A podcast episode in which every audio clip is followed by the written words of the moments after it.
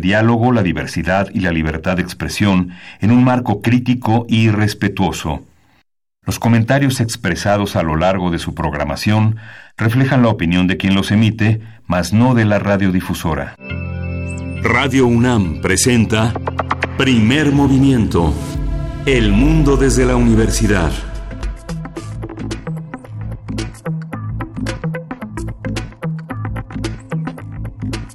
Hola, buenos días. Hoy es viernes, viernes 11 de octubre, son las 7.05 de la mañana.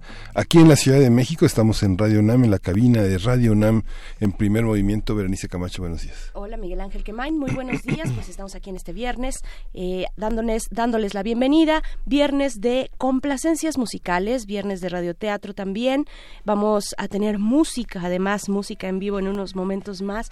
Se va a poner muy bueno el día de hoy, un, un apapacho de viernes bien merecido después de una semana eh, pues como son todas las semanas recientemente complicadas y pues ya llegamos a este momento. Lo que estamos escuchando ahorita ya de fondo justo es parte de las complacencias musicales, estamos escuchando a Billy Idol porque pues hoy es viernes de bailar con uno mismo, es una complacencia para Pablo Extinto. Así es que, pues bueno, iniciamos así de esa manera, con, con mucha información, Miguel Ángel. Yo creo que es interesante eh, atender a las declaraciones eh, pues fuertes del día de ayer por parte del presidente de la Suprema Corte de Justicia, el ministro Arturo Saldívar, donde pues aseguró que eh, pues que en el Poder Judicial eran bien sabidas, eran conocidas las presiones que ejerció en su momento el expresidente Felipe Calderón hacia la Corte para los casos del incendio de la guardería ABC y también para el caso de la ciudadana Florence Cassé.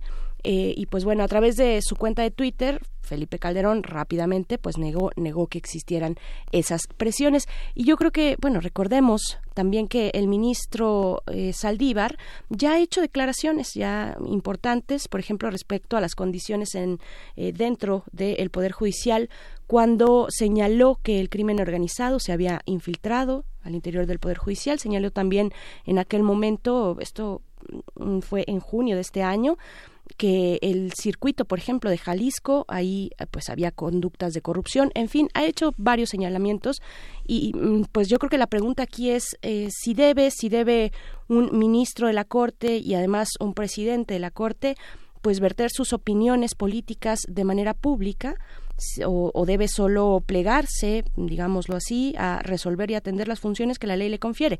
Eh, yo creo que es, es una discusión que debemos tener, si ayuda o no a la transparencia y nos da eh, pues una entrada al poder, a un poder judicial que sabemos es opaco, es cerrado, ¿no? Eh, hay nepotismo, sabemos de las prácticas, se han documentado, o si lo desestabiliza o las dos, ¿no?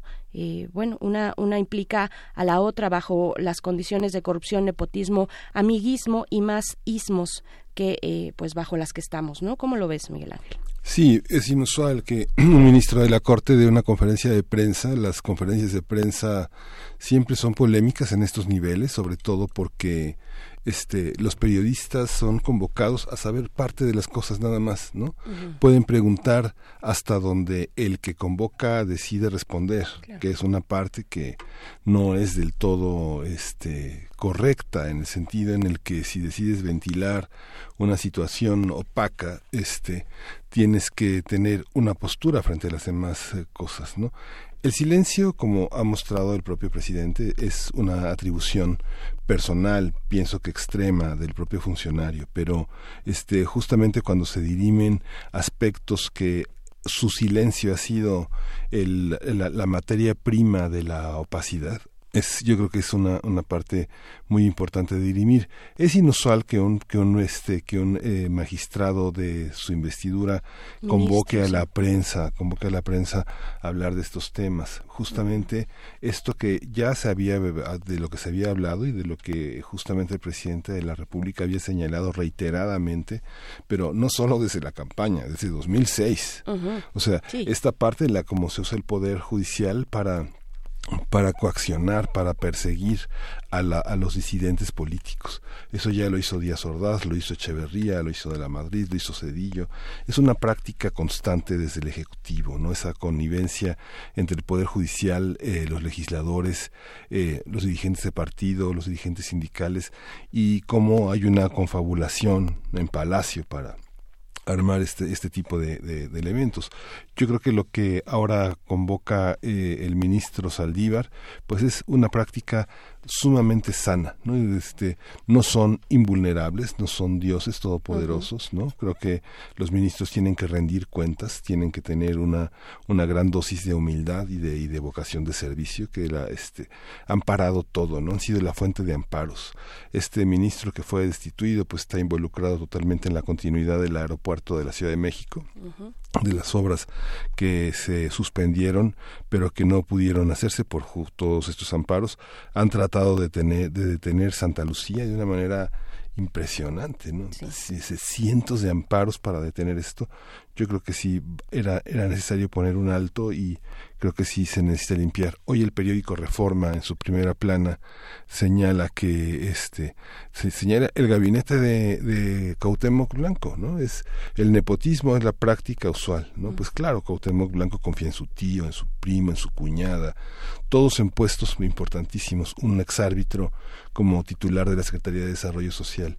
No puede ser, ¿no? Yo creo que hay muchas cosas que se tienen que pensar desde, desde la prosa, desde una, ah, desde una narrativa cotidiana y que tienen que estar pues en manos de los jueces del Ejecutivo de tener ese tipo de prácticas, ¿no? Una persona de confianza, un gobernador haciendo ese tipo de prácticas que son verificables todos los días, ¿no? Un exfutbolista con su ex árbitro, con su ex mediocampista, o sea, es algo ya francamente insoportable. ¿no? Así es, así es. Pues bueno, ¿ustedes qué opinan? ¿Ustedes qué opinan? Bueno, los jueces, los ministros eh, y ministras pues tienen a su cargo la resolución resolución de conflictos eh, judiciales donde tienen que interpretar la ley eh, y por supuesto no se pueden abstraer de eh, eh, en el cuando son casos polémicos por ejemplo que están en la agenda pública en el debate público no se pueden abstraer pero tampoco basar sus decisiones eh, pues, midiendo o a partir del el clima político de la efervescencia que pueda generar un, un caso que, los hemos tenido, hemos tenido casos polémicos, pero bueno, eh, me parece que acercarse a la transparencia del Poder Judicial tendría que empezar a ser un tema del cual eh, tengamos que platicar. Y pues bueno, ahí están estos, este tema para iniciar nuestro viernes el día de hoy. Ahí están también nuestras redes sociales para que ustedes nos compartan sus comentarios, arroba PMovimiento en Twitter, Primer Movimiento UNAM en Facebook y también nos escuchan no solamente a través del 96.1 de FM aquí en la Ciudad de México, en Radio UNAM, sino desde otras radios, Miguel Ángel. Sí, justamente. Y tenemos un desde la Radio Universidad de Chihuahua, donde vamos a estar el próximo martes. El próximo martes vamos a estar en vivo, el martes 15, allá eh, con la Radio Autónoma de Chihuahua y transmitimos ahí con ustedes en el 105.3, en el 106.9 y en el 105.7. Ya lo saben, vamos a estar de 6 a 7 hora de Chihuahua, 7 a 8 hora de la Ciudad de México. Y pues bueno, vamos a arrancar con música, Miguel Ángel. Vamos a arrancar con música. Vamos a tener en este arranque cómo leer una partitura. Gustavo Martín Márquez es violonchelista y profesor de la Facultad de Música de la UNAM y nos va a iluminar en este territorio tan luminoso de, manera sonora. Así es, y también para nuestra, para nuestra nota del día, algo importante a lo cual volvemos, ya lo habíamos eh, abordado días atrás, esta cuestión, este conflicto que, pues ha tomado dimensiones eh, terribles, el conflicto entre Turquía y Siria, podríamos ya llamarle, pues sí, es un conflicto armado entre Turquía y Siria. Esto en la conversación con el doctor Gilberto Conde, profesor investigador del Centro de Estudios de Asia y África del Colegio de México, especialista en política del Medio Oriente. Y vamos a tener en la mesa del día cómo leer y escribir a Maximiliano, todo esta, todos estos esfuerzos desde Ralph Rueder hasta Fernando del Paso, tratando de indagar sobre este mundo este mundo del imperio mexicano.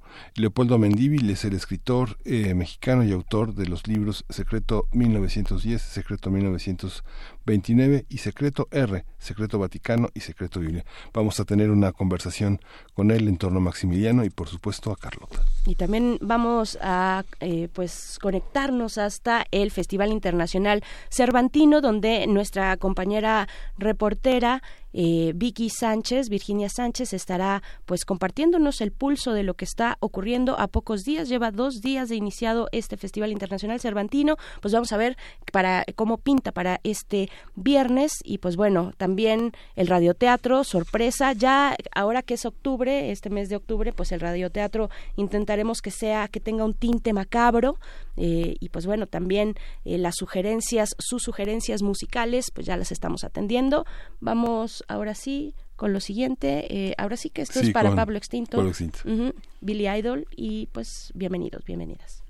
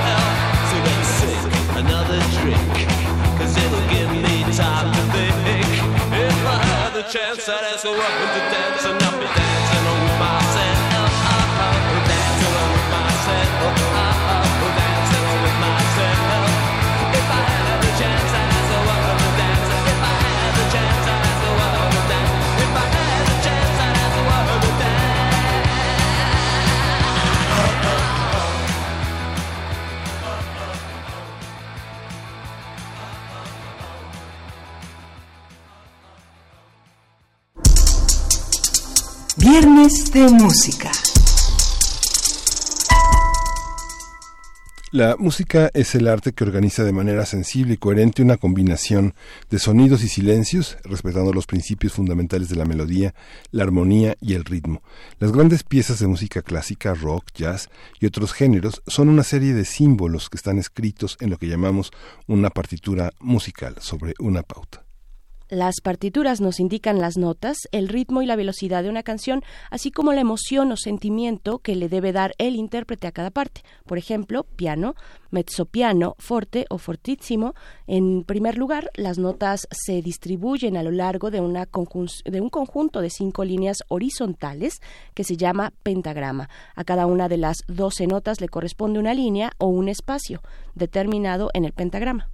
Ahora bien, al inicio del pentagrama existe un símbolo que indica el orden de distribución de las notas que se denomina clave. Por ejemplo, en una partitura de piano encontramos que existen dos pentagramas, uno con la clave de sol y otro con la clave de fa. El primero corresponde a la mano derecha y el segundo a la izquierda. Los tiempos que le corresponden a cada nota ejemplifican cómo las matemáticas se involucran en la música. Por esta razón, cuando aprendemos a tocar un instrumento musical, estamos ejercitando nuestra parte creativa, artística y la lógica matemática al mismo tiempo. Además, es una actividad visual, auditiva y motriz. Vamos a conversar sobre la forma en que se lee la música, por dónde se empieza, qué es necesario saber y cómo se aprende a leer. Está con nosotros Gustavo Martín Márquez, él es violonchelista, profesor de la Facultad de Música de la UNAM y le damos eh, la bienvenida, los buenos días en esta mañana que está acompañadísimo con un hermosísimo instrumento.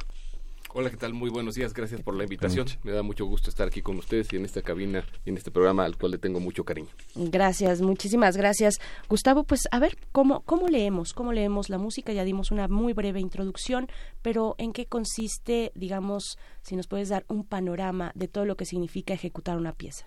Bueno, todo lo que han planteado evidentemente es real. Es, eh, las partituras están eh, completamente ligadas a, los, a lo que hacemos eh, los músicos pero hay distintas formas de aproximarse a la música. Eh, habría que decir de entrada que para hacer música no necesariamente se tiene que tener una partitura, pero al mismo tiempo la partitura es esencial para mucho de lo que hacemos. Eh, las partituras están ligadas eh, primordialmente al ejercicio de, la música occidental, ¿no? Porque si pensamos en, música tradicional de la India o si pensamos en, cosas muy antiguas, en realidad muchas de ellas pasaban o pasaron de una manera pues eh, o de un modo oral, por ejemplo, eh, se, procuraron, digamos, su, estancia en, eh, en, el tiempo de, de otra manera.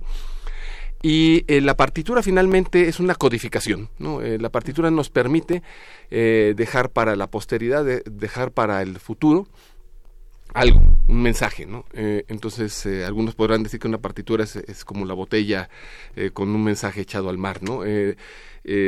Se viene codificando y de muchas maneras desde el pasado. Hoy en día obviamente tenemos una sistematización que no es perfecta, pero es bastante estable, digamos, eh, eh, y pero esta sistematización gráfica ha ido cambiando también, ¿no? Entonces, la partitura eh, se puede ver desde muchas perspectivas. En, un sentido, es la representación gráfica de una obra musical, es, es, el, es el, digamos, el modo codificado eh, en el cual estamos dejando la señalización para que algo suene. Y, eh, hay una gran pues disputa ahí de, de, dónde está la música en realidad no yo creo que realmente eh, la partitura como tal no es la música pues, es, es, un, es una serie de, de pues de instrucciones de, de, que son muy muy relevantes pero la música verdaderamente va mucho más allá. Realmente una una partitura como tal no suena requiere de un intérprete, incluso aunque la pongas en una computadora, pues finalmente la computadora está haciendo esto, está haciendo un ejercicio de convertir los sonidos, ¿no? Y ahí es donde radica el arte de la interpretación, en qué hacemos con la partitura, y ahí hay un gran margen, ¿no? Pero por supuesto la, la partitura es un punto de partida esencial, ¿no? Para que nosotros funcionemos. Aunque dice que no suena, por ejemplo, no sé, yo he transitado en un colectivo en la calle de Maritzin, en Coyoacán, o en, o este, o en el tránsito de esta, esta gran avenida que donde están todos los estudiantes del Conservatorio Nacional y van tarareando eh, sobre la pauta este sonido que los estudiantes van haciendo eh, para estudiar una, una partitura es realmente el, intento de encontrar la equivalencia este temporal de las notas plasmadas ahí, ¿no? Claro, la partitura te expresa una serie de elementos, hay, hay muchos códigos y si lo vemos en términos estrictamente eh, pues, técnicos, la partitura nos da información muy precisa de cosas que necesitamos para hacer música, ¿no? La altura de los sonidos, la duración de estos sonidos, si estos sonidos van a estar variados o no con respecto a un estándar, es decir, eh, eh, si uno ve un piano, todas las teclas blancas son las notas naturales que nosotros diríamos y todas las teclas negras son, entre comillas, alteraciones de esas notas. Esto también se marca en las partituras, pero cuando tú ves una partitura, finalmente no sabes necesariamente qué está sonando. La gran mayoría de los músicos vemos una partitura y aún no sabemos a qué suena. Empezamos a interactuar con ella y tenemos, digamos, herramientas que nos permiten, digamos, relacionarnos con eso que está ahí escrito y irlo convirtiendo. Al principio son solo sonidos, ¿no? Eh, eh, y esto es eh, muy importante porque la partitura nos permite gradualmente irnos adentrando en el ámbito del significado, que es todo un nivel muy importante para el arte, ¿no? Las partituras se pueden ver semiológicamente, es decir, son símbolos que están allí, pero nosotros, nosotros como intérpretes le asignamos a estos símbolos un valor. Entonces, Cuando tú empiezas, obviamente empiezas por el nivel más básico de estos símbolos. Entonces ves una primera nota y lo primero que yo veo es un sol. Si no lo sé, si no sé, si no sé música, lo único que veo yo es un gráfico, una, una bolita negra ahí, que está en la primera línea de este pentagrama, ¿no? De, estas cinco líneas, ¿no? Y después veo que esto eh, viene otra y otra y otra. Algunas están más cercanas unas de otras, algunas son redondas, algunas tienen espacio en medio, algunas tienen otras rayitas abajo, y entonces, ¿qué va diciendo uno? Uno va decodificando esto y convirtiéndolo en, en, algo que gradualmente se convierte en un mensaje. Y una vez que nosotros captamos ese mensaje, nuestra chamba como intérpretes es transmitir ese mensaje también. Y ahí vendría lo interesante, ¿no? Que eh, si es un mensaje simplemente que pasamos del compositor nosotros si tratamos de no meternos o si realmente participamos en ello. Ese es un tema como para varios programas. La interpretación. Exactamente. ¿no? Sí. al inicio mencionabas la música oriental, la música de la India. ¿Se puede escribir con eh, una notación occidental la música de la India? ¿Cómo, cómo podríamos entender En general no. Es decir, eh, ahí hay muchas músicas en realidad en el ah, Oriente, por ejemplo. ¿no? Eh, nuestras partituras, de las que vamos a hablar ahorita eh, en general, eh, o las partituras que la mayoría de las personas conocen, eh, se remiten al, al, sistema que usamos en Occidente, al sistema de siete notas, ¿no? Y que, pues, hemos adoptado y que nos sirve para muchas cosas, pero realmente en otros países, en otros lugares del mundo, se utilizan sistemas muy diferentes, otro tipo de escalas, otro tipo de afinaciones, ¿no? Entonces nosotros podemos tratar de acercarnos en algunos casos y utilizar la notación eh, tradicional que usamos para un poco tratar de, dejar esto registrado, pero implica una serie, digamos, de, de, adendos para tratar de, lograr esto. Es, muy complicado. Cada, finalmente, cada mensaje tiene un, un, sistema de, explicación, ¿no? Y bueno, eh, yo le digo a mis alumnos, suelo utilizar el criterio de pensar que una partitura es una especie de mapa un mapa que nos lleva de un lugar a otro, ¿no? Eh, eh, tanto eh, en términos narrativos como en términos de la imaginación, ¿no? Y ese mapa, en nuestro caso, nos, nos ha funcionado para un tipo de música, para música que, que funciona pues para lo popular, incluso para lo clásico, la música de concierto, ¿no? Pues, ¿qué te parece si escuchamos escuchamos algo? ¿Qué es lo que vas a interpretar? Vamos eh, a iniciar eh, con un poco de Bach. Bach es bueno para, para las mañanas, le hace bien al espíritu. Eh, este es el preludio de la primera suite de Bach y ustedes tienen un cachito de partitura ahí enfrente para el público que no está viendo. ¿Por qué me pareció importante empezar con este preludio? Porque lo que van a escuchar ustedes es, una serie de notas continuas, eh, eh, es, un, discurso que es muy semejante, pero lo que podrán escuchar desde el inicio es que vamos de un registro grave a un registro un poco más agudo. Y esto también se ve en la partitura. Cuando tú empiezas a ver la partitura y si tú, si tú tomaras un lápiz y unieras todas las notas, todas las bolitas, lo que tendrías es una línea y esa línea finalmente, algo que expresa una partitura y que no necesitas saber música, es que te está diciendo cuáles son las alturas de los sonidos. Entonces, si la nota está más hacia arriba, verdaderamente corresponde a eso, el sonido es más agudo.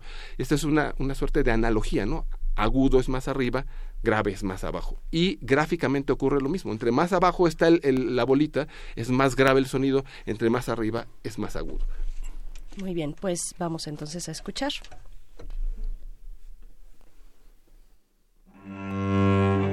Thank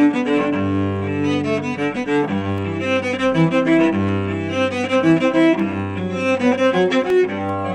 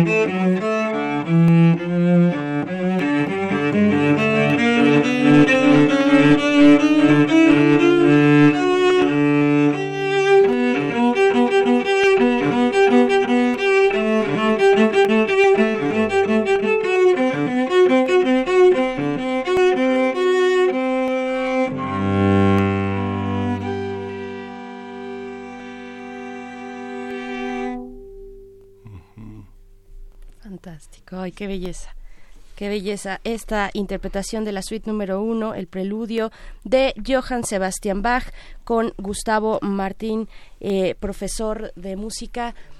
Y qué, qué, qué bonito, qué belleza. Yo traté de seguir sin mucho éxito la partitura que nos, que nos entregaste a ti. ¿Cómo te fue, Miguel Ángel? Pues Sí lo que pasa es que, digamos, toda la distribución gráfica de variaciones es extraordinaria. Uno empieza tal vez de una manera muy ingenua a leer cómo se parecen entre sí estos eh, reflejos de una línea a otra, ¿no? Hay una, hay una gran semejanza Sí. para poder empezar a entender gráficamente esta, este, esta, esta distribución, ¿no? Y como mencionaban, gráficamente hay muchos elementos que nosotros vamos convirtiendo. ¿no? Eh, las notas pueden eh, sonar de muchas maneras y lo que hace un gráfico es presentar también un poco de información en este sentido. Ahora, las partituras han ido cambiando. Eh, uno puede realizar de distintas maneras las cosas que están allí. Y eso es parte también de la interpretación. Eh, al principio escuchábamos tres notas, ¿no? Mm. Entonces estas tres notas se pueden tocar separadas o se pueden unir. Mm. Se pueden hacer más rápidas o se pueden hacer lentas. ¿Qué tanto hace uno de eso? Es algo que no necesariamente viene eh, explicado en la partitura. Hay compositores que son extremadamente específicos y hay compositores que por forma de expresar o, o por su momento histórico dejaban menos información. Por ejemplo, eh, eh, cuando uno ve, ustedes hablaron de dinámicas, es decir, piano, forte, mezzoforte son dinámicas, es decir, son indicaciones de qué tan fuerte toca uno. Y eso se expresa en las partituras por unas letras en cursivas, en- en- como en bold, que están abajo. Ustedes verán que esa partitura no tiene nada de eso. Ok, ujú. En el barroco era eh, muy poco frecuente que se colocaran estas indicaciones pa- para, muchas partituras. Había compositores que sí, lo colocaban, pero en las suites de baja hay, muy pocas indicaciones de este tipo. Eso no quiere decir que no se haga. Eso quiere decir que en realidad en ese momento había un- una usanza que implicaba eso, así como implicaba que uno eh, pues variara lo que estaba escrito. Era, norma de la época que uno variara un poco, que agregara ornamentaciones, que agregara notas eh, a, a lo que estaba ahí escrito. Y eso era completamente estandarizado. Cualquier músico en aquella época no solo componía música, era normal que los intérpretes compusieran, sino también agregaba cosas. Y, y era pues era un estándar, ¿no? Entonces uno va encontrando en la partitura esos códigos, ¿no? Y, el- y la otra parte es que tú decidas como intérprete cómo los, cómo los valoras y cómo los realizas. Esta pieza se puede tocar más rápido, más lento, ¿por qué? Porque Bach no nos puso ni siquiera una indicación de qué tan rápido va- iba a ser. No dice alegro, que es una indicación que utilizamos para, para tempo. Eh, hay muchas palabras que se usan en italiano en las partituras, en este, en este eh, codificado que tenemos, ¿no? Lento, alegro, adagio, un adagio eh, que se usa también para, es la palabra para cuestiones también poéticas, pues eh, funciona también para algo tranquilo, ¿no? En, en, en música. Presto es una pieza muy, mucho más rápida, ¿no? Y todo esto puedes o no encontrarlo en la partitura, ¿no? Entonces, pues eh, ca- cada una de ellas nos da una, una información, ¿no? ¿Qué, ¿Qué, es primero para aquellos que no han tenido un acercamiento o incluso los niños y niñas que van ahorita a la escuela que te están escuchando? Eh, ¿Por dónde empezar?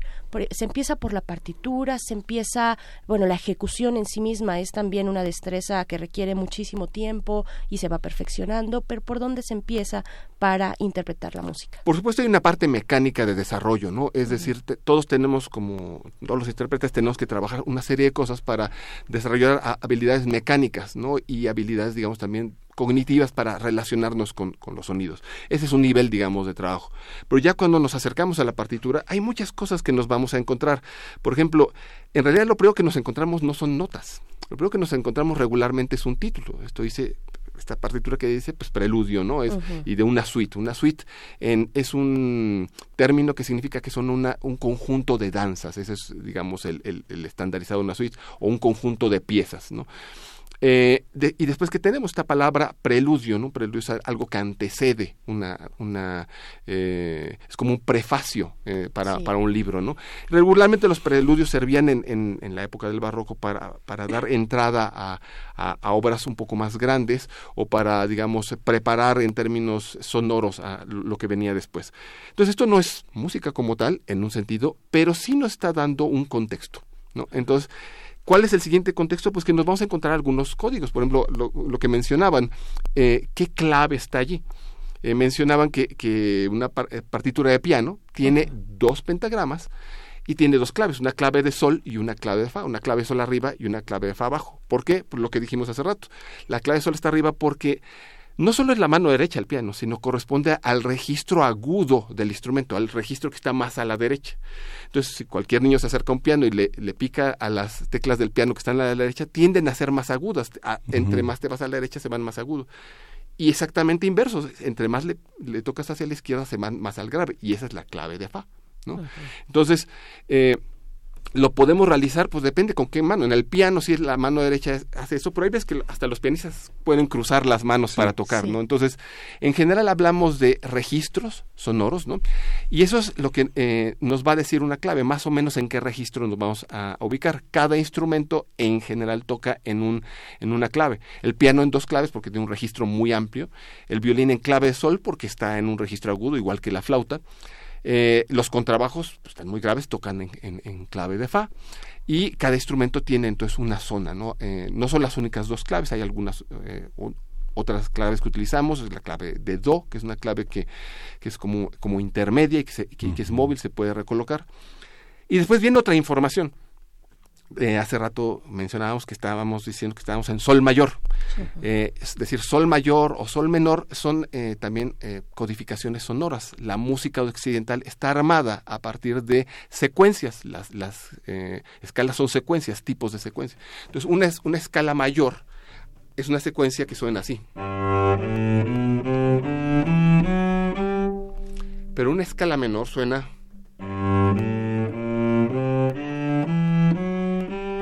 algunos la sienten más triste, más misteriosa. Eh, y esta, eh, digamos, este orden que tenemos para las notas se expresa también ciertos códigos eh, que, pueden estar al inicio de la partitura. Entonces, hay veces hay unos gatitos, digamos, estos como este como, signo, de hoy día los chavos dirán de hashtag, los, de pero ese gatito eh, se utiliza en música, algo muy semejante, y es una indicación de sostenido, es, decir, que una nota, un fa natural es esto, un fa sostenido sería esto, y está antes del sol. Entonces, en medio del fa y el sol está el fa sostenido. Otro signito que puede haber es un bemol. Porque no hay fa menor. Fa menor es, es la secuencia completa. O sea, el, el, la ruta de subir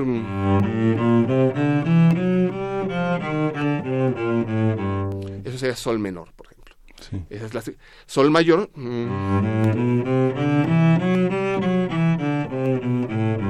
entonces es un orden distinto y eso es, queda de alguna manera expresado en la partitura.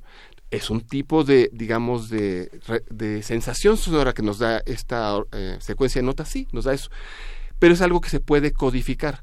Y claro, esto tal vez eh, requiere un poquito más de entrenamiento para poderlo captar de entrada en una partitura. Los que nos dedicamos a la música de repente podemos ver algunos símbolos ahí al inicio y decir, ah, muy probablemente esta partitura es una pieza que está en sol mayor o sol menor, ¿no? Porque por esos simbolitos que encontramos al principio, ¿no? Otra cosa que podemos encontrar es, por ejemplo, sí la velocidad, que puede expresarse por una palabra como alegro o, adagio, o puede expresarse por una... Eh, usando un, eh, una nota con una indicación de, de, igual a un número. Entonces puedes ver una nota, una negra, un, igual a 80. Y ese número 80 equivale a un aparatito que se llama metrónomo. Es algo que fue eh, eh, inventado a principios del, del finales del siglo XVIII, principios del XIX, en época de Beethoven, le tocó a él conocerlo y usarlo. Y básicamente es un aparato que divide el minuto en segmentos. Entonces el metrónomo te da golpes por minuto. Entonces cuando tú pones el metrónomo en 60, lo que está dándote son segundos, porque te da 60 golpes por minuto. Si lo pones a 120 es el doble, entonces te da eh, dos golpes por cada segundo. Entonces tú lo puedes poner a esa velocidad y eso le permitió a los músicos poner un poco más, de manera más precisa qué velocidad querían básicamente que se, que se tocara la música, porque antes se usaba hasta el corazón para medir la velocidad de la, los tratados, por ejemplo, el barroco, a veces se remitían incluso a los latidos del corazón para ver qué tan rápido o lento era una danza, ¿no? Eh, también los movimientos mm, daban, pues, por ejemplo, en el caso de las danzas, un poco de referencia, ¿no? Pero cada uno de estos elementos nos permite saber un poco, ¿no? De, de esto, ¿no? Sí, incluso para un músico sordo, el metrónomo puede ser una lámpara de, Claro, es una referencia, es un punto. y la interpretación de un hipertenso en el barroco, por ejemplo, también. Exacto, ¿no?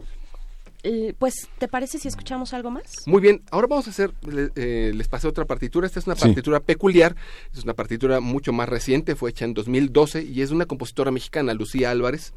Eh, esta pieza la grabé yo en un disco que se llama Monólogos. Mm. Y e, esta pieza se llama Utopía 4 y está hecha a partir de un poema de Elvia D'Angelis que se llama Quiero guardar el amor. ¿Y cuál es la característica particular de esta partitura? Bueno, que si ustedes la ven, no solo son notas, y no solo tiene un pentagrama continuo, eh, tiene palabras ahí.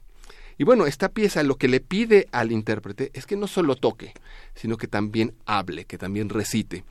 Y eh, eso también es una partitura. O sea, el, eh, en un sentido, los sonidos eh, se han relacionado mucho con el lenguaje, es, un lenguaje sonoro de alguna manera, ¿no? codificado de una manera mucho más abstracta, si quieren, que las, que las palabras. Pero eh, en este sentido, la compositora lo que hizo es unir ambas para, para, lograr un resultado en donde el intérprete participa de dos maneras para el mismo fin, para, manejar un, un, eh, un mensaje. ¿no? Muy bien, vamos a escuchar.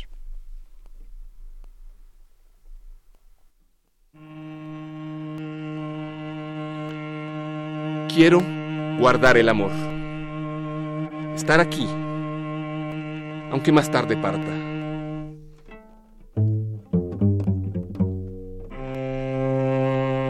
Estar aquí, aunque más tarde parta.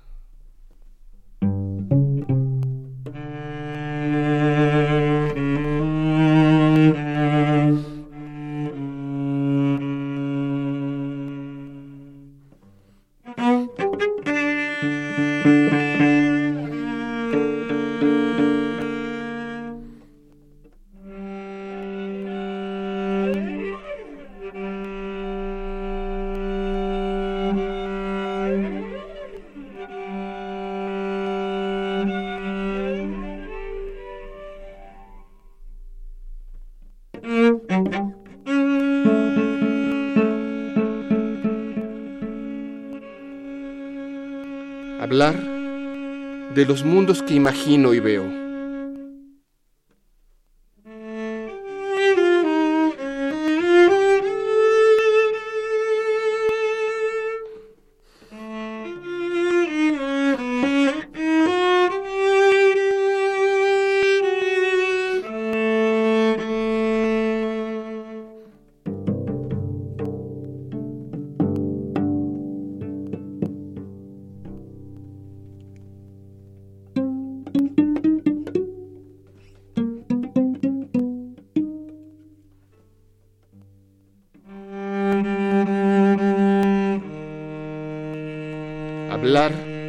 De los mundos que imagino y veo, de la entrañable luz, de la persistencia de los ríos, la integridad de las montañas, su aspiración al cielo.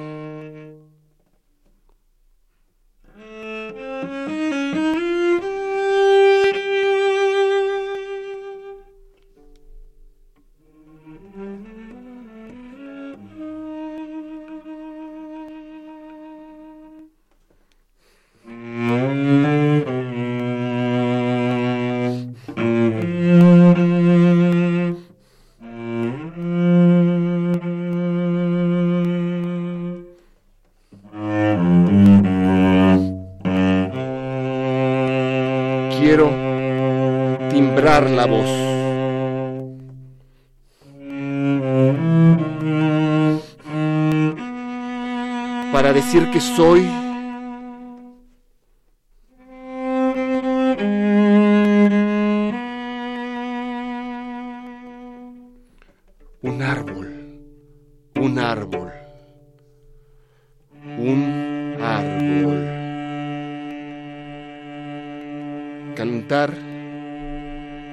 permanencia.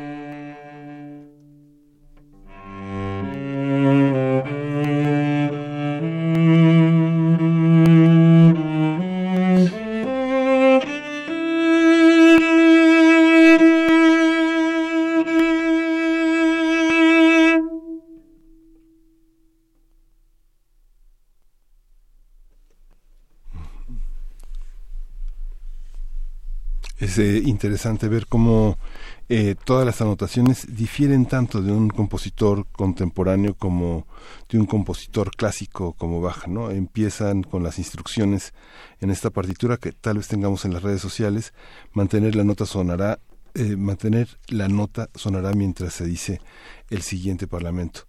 Eh, hay varios signos, uno es el de la clave, otro es el de un signo que es una curvatura que tiene un círculo en medio, luego vienen una, una especie como de ligadura y las letras MF. Sí, entonces, pues lo primero que dice es un cello, es el instrumento que lo toca. Luego viene esta clave, que es la que utilizamos para el violonchelo, eh, la clave Fa. Luego viene este símbolo que está arriba, está como eh, eh, medio círculo con un punto en medio, es una fermata o un calderón. Eso quiere decir que en la nota te vas a, a quedar durante todo el tiempo que sea necesario, todo el tiempo que decidas. Es decir, no tocas un, un, eh, valor específico por un compás, un compás, una, cierta cantidad de pulsos, si uno no se queda en esa nota, todo lo necesario hasta que uno requiere cambiar, ¿no? Entonces, eso está colocado sobre la nota e indica que uno permanezca. Eh, antes de esa nota, que es un mi, está un, un símbolo de bemol, porque no es un mi natural, sino es un mi bemol los bemoles nos llevan más grave. ¿Y esa indicación se puede hacer en cualquier instrumento o, solo es en el cello? Sí, en general, eh, eh, este es un código eh, que se utiliza para, para toda la música de concierto, salvo de los instrumentos que no tienen una afinación variable. ¿no?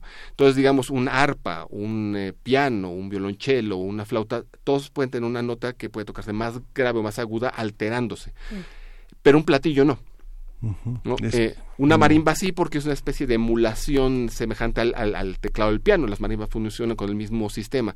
Pero un platillo tiene un solo sonido, o sea, una altura del sonido estable. Y lo que tú puedes cambiar es la brillantez o la fuerza con la, con la que lo tocas. Un triángulo lo mismo, unos lo son igual. Básicamente te concentras en el ritmo como tal. Y en realidad, cuando tú ves una partitura de percusiones, tienen una sola línea muchos instrumentos. Una marimba, las partituras de marimba se hacen a dos pautas, igual que, un piano, pero una partitura, por ejemplo, de un triángulo es una sola línea. Y los que tocan multipercusión, por ejemplo, los instrumentistas percusionistas que tocan varios instrumentos, a veces se utiliza un pentagrama y entonces en distintas líneas se, colocan distintos instrumentos. O por ejemplo, eh, hay, hay, cajas, hay eh, wood blocks, por ejemplo, que, que, se tocan con, con, baquetas y entonces si tienes tres wood blocks o, o, cuatro, puedes utilizar distintas líneas para decir cuál de ellos estás tocando, para hacerlo un poco más práctico de lectura, digamos. Pero si tienes un instrumento que, que tiene una sola altura, entonces no utilizas un pentagrama en general porque pues no vas a trabajar con altura, vas a trabajar básicamente básicamente con los parámetros de velocidad, cantidad de golpes y fuerza, ¿no? La cantidad de sonido que tú, que tú das, ¿no? Para esta primera lección, pues todavía nos queda mucho, se nos ha acabado el tiempo y queremos volver a escucharte. Eh, Gustavo Martín eh, Márquez, violonchelista y profesor de la Facultad de Música de esta universidad. No hemos hablado de los silencios y no hemos hablado tampoco, pues, de la importancia de la matemática, si efectivamente requieres de la matemática, hasta qué punto eh, ¿Qué tal que nos explicas un poco esto y nos vamos con una última interpretación? Por supuesto, los silencios también son música. Y los silencios realmente eh, forman, eh, así como en el discurso, el silencio es necesario para la claridad y para, para, el, para el énfasis, para la retórica. Eh, la música también requiere el silencio para, para clarificar, ¿no? para para darle a veces énfasis o notoriedad a las cosas. Y los silencios también tienen simbologías, así como las eh, notas se marcan de distinta manera eh, en términos de su duración. Eh, una bolita nada más equivale a, una unidad, cuatro tiempos, una bolita con, con, una plica, con una rayita del lado derecho o izquierdo, significa que son dos tiempos, una bolita rellena con equivale a un tiempo, pues también los silencios tienen formas diferentes para, para medio tiempo, un tiempo, dos tiempos o cuatro tiempos. Esos son muy, muy importantes. Y por supuesto, esto es matemática aplicada en un sentido. Eh, cuando ustedes llegan a una partitura y, ven que eh, dice cuatro cuartos, en realidad es, se parece mucho a, un, a, un, a una codificación que se usa también en ese otro sistema de la matemática. Y bueno, funciona. Sí, nosotros tenemos que dividir el tiempo para hacer música. Eh, entonces, eh, es la, la, la, música realmente son sonidos colocados en el tiempo, o sea, son dos parámetros, eh, vertical y horizontal, si lo quieren ver así, tal vez si se graficara, pero eh, cuando nosotros eh, buscamos organizar esto, cuando en el pasado se fue organizando todo esto para poderlo codificar, se tuvo que, eh, remitir el, digamos, el, la gente a esa realidad, a que nosotros tratamos de, de, organizar las cosas, ¿no? Y finalmente sí, lo que hace el gráfico es expresarnos esta, esta, esta subdivisión de, los sonidos en el tiempo de una manera organizada y que y, aparece también como una simbología en la partitura. Entonces sí, es muy, muy importante la matemática para nosotros, pero realmente la, la aplicamos y no es para tenerle miedo, en realidad cuando uno...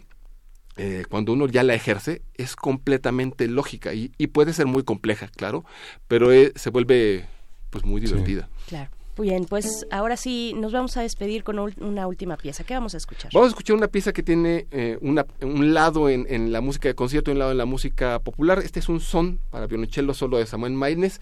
Es una pieza de concierto, pero que emula evidentemente una sonoridad mucho más popular. Muy bien, con esto te despedimos. Gustavo Martín eh, Márquez, violonchelista y profesor de la Facultad de Música de la UNAM. Muchas gracias por venir a explicarnos cómo leer una partitura y te dejamos a ti. Muchas gracias por la invitación.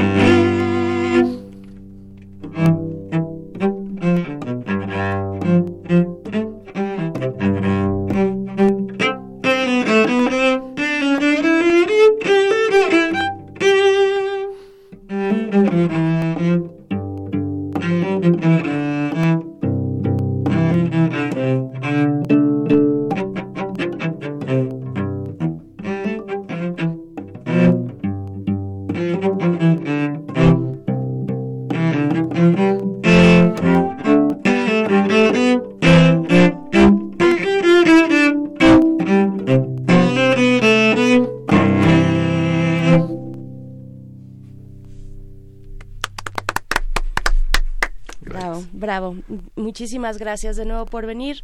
Eh, pues ahí están también los comentarios en redes sociales para ti. Ojalá los puedas eh, revisar, pero te agradecemos mucho, Gustavo Martín Márquez. No, gracias por la invitación. Es un placer siempre estar aquí con ustedes. Gracias. Hasta pronto. Pues ¿Qué es? vamos... ¿Qué es? ¿Qué es? ¿Qué es? ¿Qué es qué? ¿Qué es eso? Este, ¿qué es el ruido ese?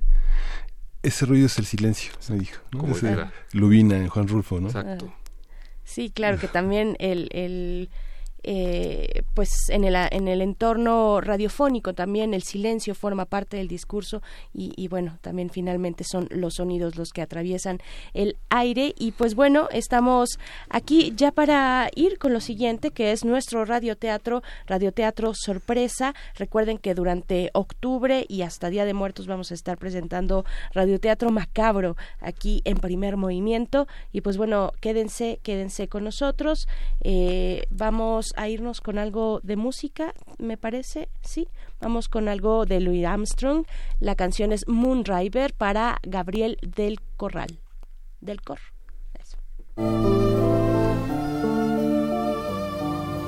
Moon River wider than the mile. I'm crossing you in style someday.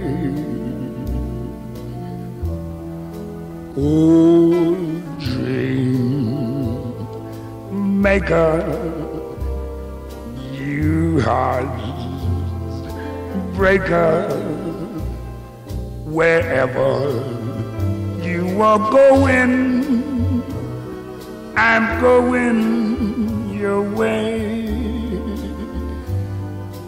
Two drifters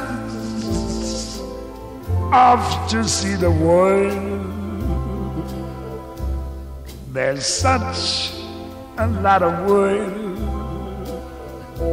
to see. We're after the same in waiting round the bend. My huckleberry friend, Moon River, and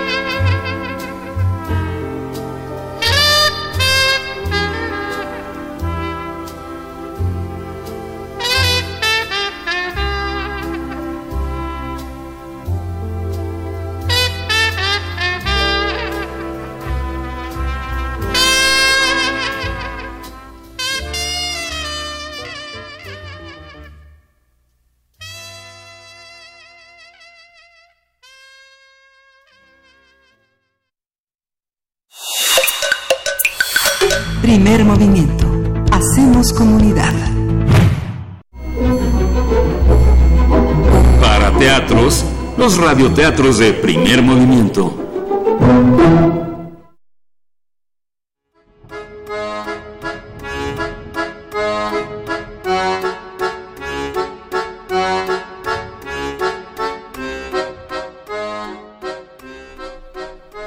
La máscara de la muerte roja, cuento de Edgar Allan Poe, 1842.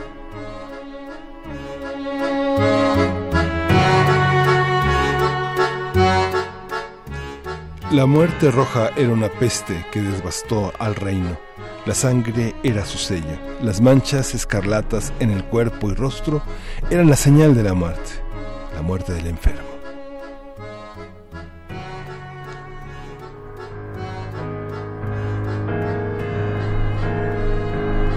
En medio de la desolación del reino, el príncipe próspero, despreocupado y feliz, decidió encerrarse en su fortificado castillo en compañía de sus amigos para evitar así el mortal contagio. Tenía ahí todo lo necesario para su placer. Bufones, bailarines y músicos. Adentro todo era francachela, afuera reinaba la muerte roja. Aburrido del encierro, el príncipe organizó un baile de máscaras. Uno de los aposentos reales era negro, con ventanas rojas que reflejaban en los rostros el color de la sangre. Aquí, las campanadas de un reloj opacaban cada hora cualquier otro sonido. A la medianoche, en medio de un helado silencio, apareció una figura que nadie había notado. Lucía cubierta, con una mortaja salpicada de sangre y su rostro en una máscara que semejaba a un cadáver, con las manchas de la peste. Al verla, el príncipe enrojeció de rabia. ¿Quién osa insultarme así? Desenmascaradlo. Nadie se atrevió. El enmascarado se acercó paso a paso al príncipe, quien trató de defenderse con un puñal, pero todo fue en mano, en vano. Cayó muerto fulminantemente. ¿Y cuál sería el horror de todos al descubrir que abajo de la máscara no había nada? Era la muerte roja que entró al castillo como un ladrón. La música cesó y uno por uno cayó. Murieron todos. Y del reloj brotaron doce campanadas.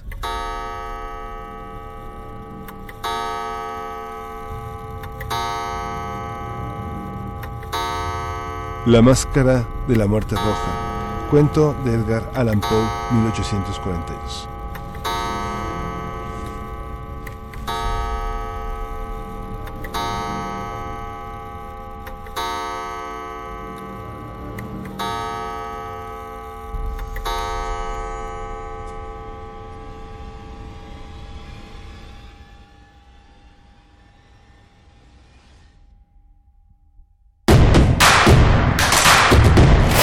Encuentra la música de primer movimiento día a día en el Spotify de Radio UNAM y agréganos a tus favoritos.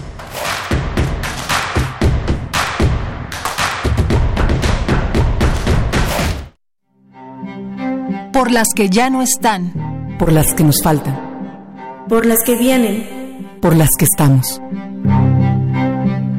Radio UNAM y la Feria Internacional del Libro de Oaxaca, edición número 39, los invitan a participar en este evento dedicado a las mujeres. También dedicado a las lenguas originarias, en el Año Internacional de las Lenguas Indígenas, a Francisco Toledo con el lema Todos extrañamos a Toledo, y con la presencia de Salman Rushdie, famoso porque en 1989 una fatwa lo condenaba a morir. Continuemos replanteando el mundo juntas a través de la literatura en la FIL Oaxaca. Del 19 al 27 de octubre en el Centro Cultural y de Convenciones de Oaxaca, proponemos la escritura y la conversación para reinventar la vida nuevamente. Mayores informes www.filoaxaca.com. Mi INE está hecha de participación. Somos millones de personas quienes todos los días cuidamos la democracia. Está hecha de nuestra responsabilidad. Todas y todos hemos construido un padrón electoral más confiable. Mi INE está hecha de seguridad. Mis datos están protegidos y solo yo decido con quién los comparto. Si cambiaste de domicilio, avísale al INE y ayuda a mantener actualizado el padrón electoral. Mi INE es lo que soy. Yo me identifico con la democracia. Contamos todas, contamos todos. INE. No veo cestos. Bueno, tiro la botella aquí. El 50% de las inundaciones en temporada de lluvia son causadas por basura. Depositarla donde corresponde ayuda a evitar inundaciones. Tus actos sí marcan diferencia para evitar desastres. Mejor ahorita la tiro en su lugar. Nada me cuesta. Cuando previenes, multiplicas la protección. Tú también conviértete en guardián de la protección civil. Sistema Nacional de Protección Civil. Gobierno de México. Hay puntos de vista y puntos cardinales, puntos decimales y puntos de intersección.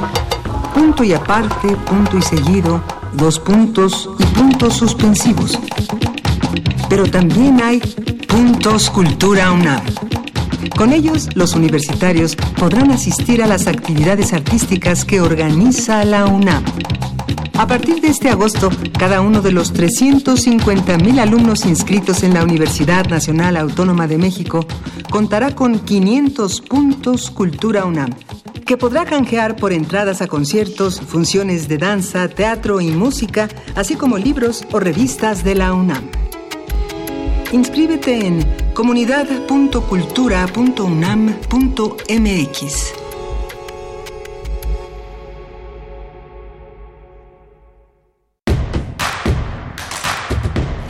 Queremos escucharte. Llámanos al 55 36 43 39 y al 55 36 89 89. Primer movimiento. Hacemos comunidad.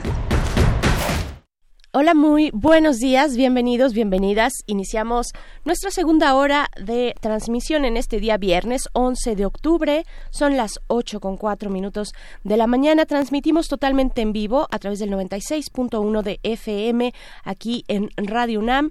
¿Cómo estás, Miguel Ángel Quemain? Buenos días. Pues buenos días, buenos días a todos, a todos nuestros radioescuchas. Eh, se dio a conocer hoy el Premio Nobel de la Paz, eh, dirigido de que lo recibirá Abiy Ahmed, es el primer ministro de Etiopía. Eh, era curioso que eh, las apuestas que ya este es toda esta todo este mundo de frivolidad en torno al Nobel eh, tenía como contendiente a Greta Thunberg, es algo pues eh, eh, raro, extraño, esta, este tipo de dilemas eh, en la opinión pública, pues muestra eh, la dificultad de entender en, en el panorama, en la geopolítica, lo que significa proponer a una figura capaz de concertar la paz y que sea ejemplar a lo largo de un año para las acciones que justamente un premio de la paz se compromete en torno a su propio orbe. En este caso, el primer ministro de Etiopía, Abiy Ahmed, era uno de los favoritos y bueno, justo así ganó. Él, este, él, él es uno de los hombres eh, más importantes en este momento en el, en el continente, justamente por lo que representa. Representa un cambio que justamente como veremos hoy en la nota internacional representa un salto, una, una posibilidad de que el continente africano y todos los eh, horizontes nacionalistas y los conflictos puedan tener un cariz a la luz de las organizaciones internacionales europeas y anglosajonas que modelan toda esta visión de los conflictos. Va a ser uno de los desafíos de 2019 y de 2020 esta labor de Abiy Ahmed al frente de esta de esta bandera que representa la paz en un momento en el que Donald Trump posiblemente se relija y que la geopolítica de la guerra y de la agresión no varíe, Berenice. Así es, así es. Precisamente vamos a tener un comentario más adelante, al final, hacia el final de esta segunda hora en primer movimiento, sobre pues la nominación, qué significa esta nomina- nominación, el Premio Nobel de la Paz 2019, que se anunció pues hace un par de horas, muy tempranito. Eh, este perfil, el hombre eh, que está a cargo de, pues es el primer ministro de Etiopía en este conflicto, un conflicto que lleva pues ya que llevaba ya bastante tiempo que surge después de, eh, de, de, pues en la separación digamos la separación entre Etiopía y Eritrea un conflicto de fronteras que llevó pues a tener más de 650 mil personas refugiadas, 123 mil muertes, esto según las cifras oficiales, pero podría ser un número eh, mucho mayor, podría incluso duplicarse este número. Entonces, bueno, en- estaremos conversando sobre este conflicto, sobre lo que significa pues el Premio Nobel de la Paz para Avid Ahmed. Así es que eh, es un hombre que tiene 43 años y ahí está, pues lo estaremos comentando más adelante. También queremos pues eh, hacer mención de sus comentarios en redes sociales. Abimael Hernández nos pues le gustó mucho esta conversación, esta eh, lección de cómo leer una partitura. Te mandamos un abrazo. También R. Guillermo dice genial introducción a la música esta mañana de otoño. Refrancito, buen día y estoy encantado con la explicación y como siempre todo, que, todo aquello que a veces nos parece tan distante como la lectura de las partituras toma forma. Y pues bueno, también Mirko Sun, eh, buen día, me encantó la entrevista, qué claridad y simpleza para explicar y qué delicia escuchar las interpretaciones. Por ahí pueden ustedes ah, miren, aquí está el, la cuenta de Twitter de Gustavo Martín, arroba mgustavo27, y pues le pueden hacer llegar todos esos cariñosos comentarios a su cuenta de Twitter. Y pues bueno, vamos a tener por delante una hora, eh, ya lo comentábamos al inicio, seguimos hablando de Turquía, de lo que ocurre con su frontera en Siria. Eh, pues bueno, esto en el comentario del doctor Gilberto Conde, profesor investigador del Centro de Estudios de Asia y África del Colegio de México. Eh, esto en unos momentos más, pero antes, antes le damos la bienvenida a quienes nos, sintonizan a través de la radio Nicolaita en el 104.3. Muy buenos días, Morelia, ¿cómo están? ¿Cómo amanecen? ¿Cómo pinta su viernes, su fin de semana? También escríbanos eh, a nuestras redes sociales, no sean tan tímidos, tan tímidos. De pronto Morelia no nos, no nos escribe mucho, nos escribe más eh, la gente de Chihuahua que nos sintoniza por allá en la primera hora, pero queremos saber también de ustedes cómo están en Morelia. Y pues vamos a empezar, Miguel Ángel. ¿Nos vamos ya? Sí, justamente, bueno, ya empezamos esta, este 9 de octubre con eh, la información que Virginia Sánchez nos empezó a dar sobre este inicio de actividades en el Festival Internacional Cervantino en Guanajuato. Sabemos que la programación exquisita, extraordinaria del festival va a estar en muchos escenarios de, del país. Eh, la tradición de ya desde hace muchos años, desde los años 90, es llevar al Festival Cervantino a distintos estados, junto con la promoción que las Secretarías de Cultura eh, agendan eh, con grupos nacionales e internacionales. Hay algunos grupos que son que son fundamentales. Eh, la danza contemporánea tiene una programación muy muy interesante en esta en esta ocasión. La danza está representada por viejos viejos amigos de, de México en el terreno de la danza. Ahí la, estará la presencia de Sara Varas, una una, una, una compañía que tal vez se ha orillado cada día más al terreno de eh, un flamenco muy contemporáneo. Eh, Sara Varas estará en varios escenarios porque la compañía tiene un, un, poder internacional que le permite tener una larga estancia en México y algo que no se puede perder, que tiene una gran página en Internet y que es es eh, posible conocerla, es Juan Gui Estudio, que va a estar también en los programas culturales tanto en la Ciudad de México como en Guadalajara y Monterrey, que es una, tiene varias fechas en el Teatro Cervantes y es imperdible, ¿no? Bailar cara a cara con un robot es uno de las, una de las principales propuestas en esta coreografía que ha recorrido ya el mundo desde el año pasado, que se llama Cuca, tiene una visión mm, una visión específica para la presentación en México y bueno, Cuca es un proceso que eh, embellece el dolor y la tristeza de una infancia durísima de soledad y falta de confianza en este coreógrafo que es uno de los más grandes actualmente en el mundo, Juan G. Así es, así es y también en las invitaciones para que disfruten este fin de semana entre los libros. Si ustedes están en la Ciudad de México, pues les recordamos que hoy inicia la Feria Internacional del Libro del Zócalo, la FIL Zócalo 2019. Se llevará a cabo pues a partir de hoy y hasta el 20 de octubre, una feria que organiza la Secretaría de Cultura de la Ciudad de México y pues evidentemente su objetivo es fomentar la lectura entre los habitantes y visitantes de esta ciudad. Contará con más de 580 actividades entre homenajes, premios, eh, conferencias, talleres, charlas, mesas de diálogo, eh, presentaciones del libro mm, y más de 30 actividades musicales. Dense una vuelta por el Zócalo si eh, tienen oportunidad en esta Feria Internacional del Libro del Zócalo. Y pues bueno, vamos a, con una complacencia musical para ocho Tecpatl, te vamos avisando porque nos dijo aquí en, en Facebook, nos dice Ocho Tecpatl, eh, que le avisemos, le avisemos si vamos a sonar su complacencia, porque dice es muy ñoño, pero quiere suena, suena muy ñoño, pero sí quiero grabarla. Eh, no suena ñoño, ¿quién no? Eh, en nuestra adolescencia, en algún momento de nuestra vida, grabamos directamente del radio. Tú lo hiciste, claro, que sí, ¿no? Estos mixtapes. Pues bueno, esto, está dedicada. Está dedicada, además. Bueno, vamos a hacerle, pero no sabemos cuál es eh, Ajá. Bueno, vamos, vamos formalmente con esto. Para Ceci Vera de Ochotecpatl, la canción es Tú, mi delirio, Jazz Project, aquí en primer movimiento.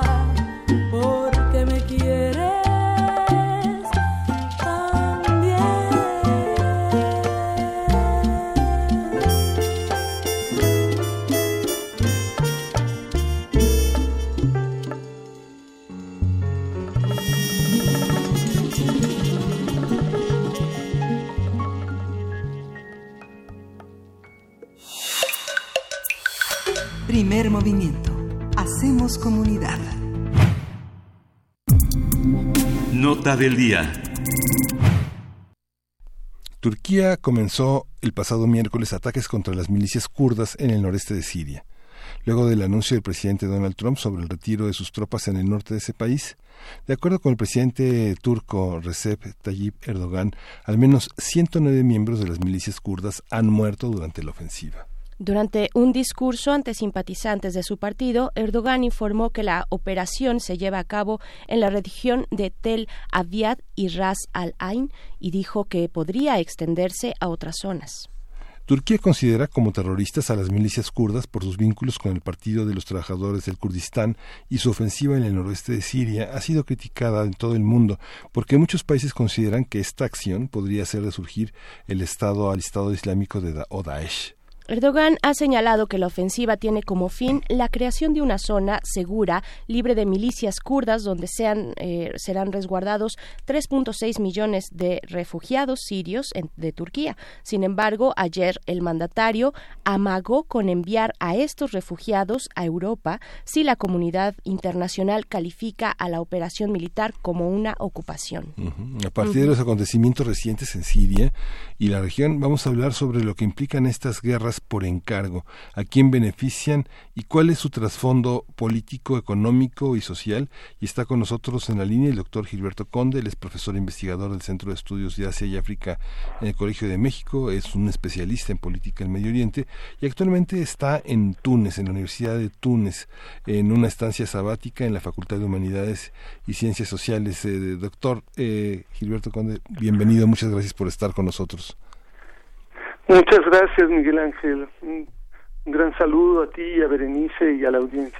Muchas gracias. Al contrario, doctor eh, Conde, pues qué, qué decir, cómo leer lo que estamos eh, observando lo que pues a muchos ha dejado también atónitos estas declaraciones que hace eh, el presidente Erdogan, ¿no? Estas amenazas de decir, bueno, si califican de una manera eh, pues que no le parece a él como una ocupación estas acciones sobre Siria, pues dejará abrirá las puertas a millones de refugiados. Es terrible que sea el tema de la migración una moneda de cambio en distintos puntos de nuestro de nuestro planeta, pero qué decir digamos, del contexto, del origen de estos eh, enfrentamientos entre Turquía y Siria? Bueno, obvio, el, presidente Erdogan está haciendo un chantaje mayúsculo y, como dices eh, correctamente, está utilizando a los migrantes, a los refugiados como moneda de cambio. Es una cosa atroz.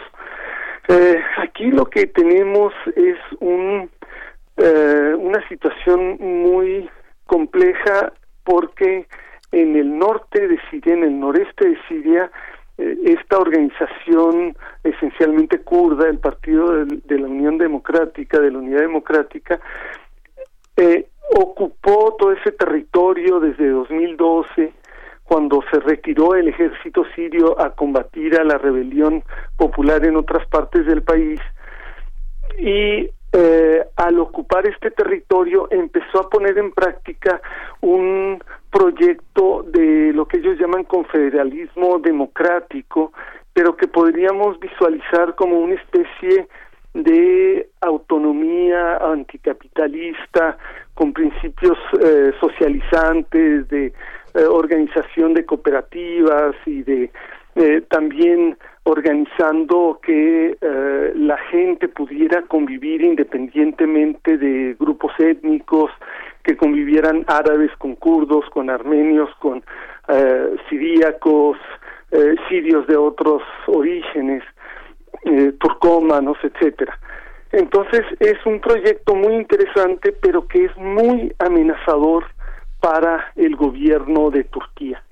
El gobierno de Turquía ve esto como amenaza, no tanto porque crea él que los kurdos quieran ah, hacerle la guerra a Turquía, ni porque crea que los kurdos quieran crear un Estado nuevo, ellos han dicho abiertamente que no es el caso, sino que le tiene mucho miedo a que se establezca un faro eh, de democracia, de libertades, de convivencia pacífica entre comunidades en esta zona kurda y que esto atraiga a los kurdos y también a no kurdos dentro de Turquía y que empiecen a exigir eh, la paz eh, con los kurdos y con el PKK y empiecen a exigir eh, la posibilidad de tener espacios eh, autónomos también dentro de Turquía. Ese es el gran temor de Erdogan.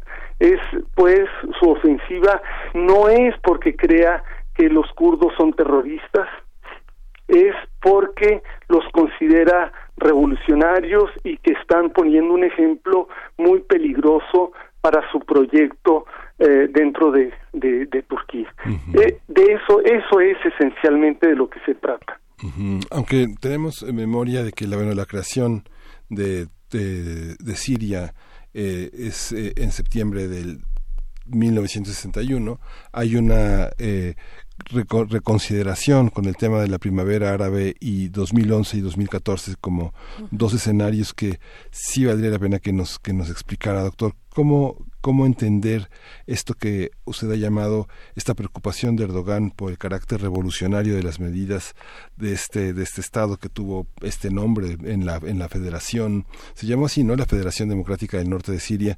Cómo cómo se constituye a la luz de estos cambios en el mundo árabe y qué papel juega la universidad y los jóvenes en esta en esta consideración porque parece como que Siria es un bloque homogéneo pero está lleno de matices al interior de este país tan complejo, ¿no?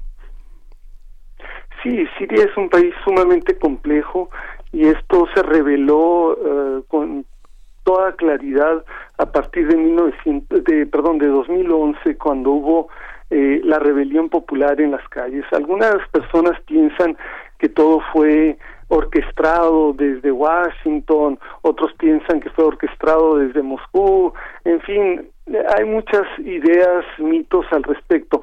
En realidad lo que ocurrió ahí es un hartazgo de parte de la población junto con los demás países árabes o una gran parte de los países árabes, un hartazgo con eh, los regímenes antidemocráticos. Y cuando digo antidemocráticos, más bien quiero decir represivos, represivos que no le permiten a la población eh, eh nada. Eh, todos, todas las decisiones se toman desde, desde las clases dominantes, desde los gobernantes, desde el poder, en fin. Y eh, hubo una serie de rebeliones, como mucha gran parte del público recordará, en, 2000, en, en 2011 en muchos países árabes.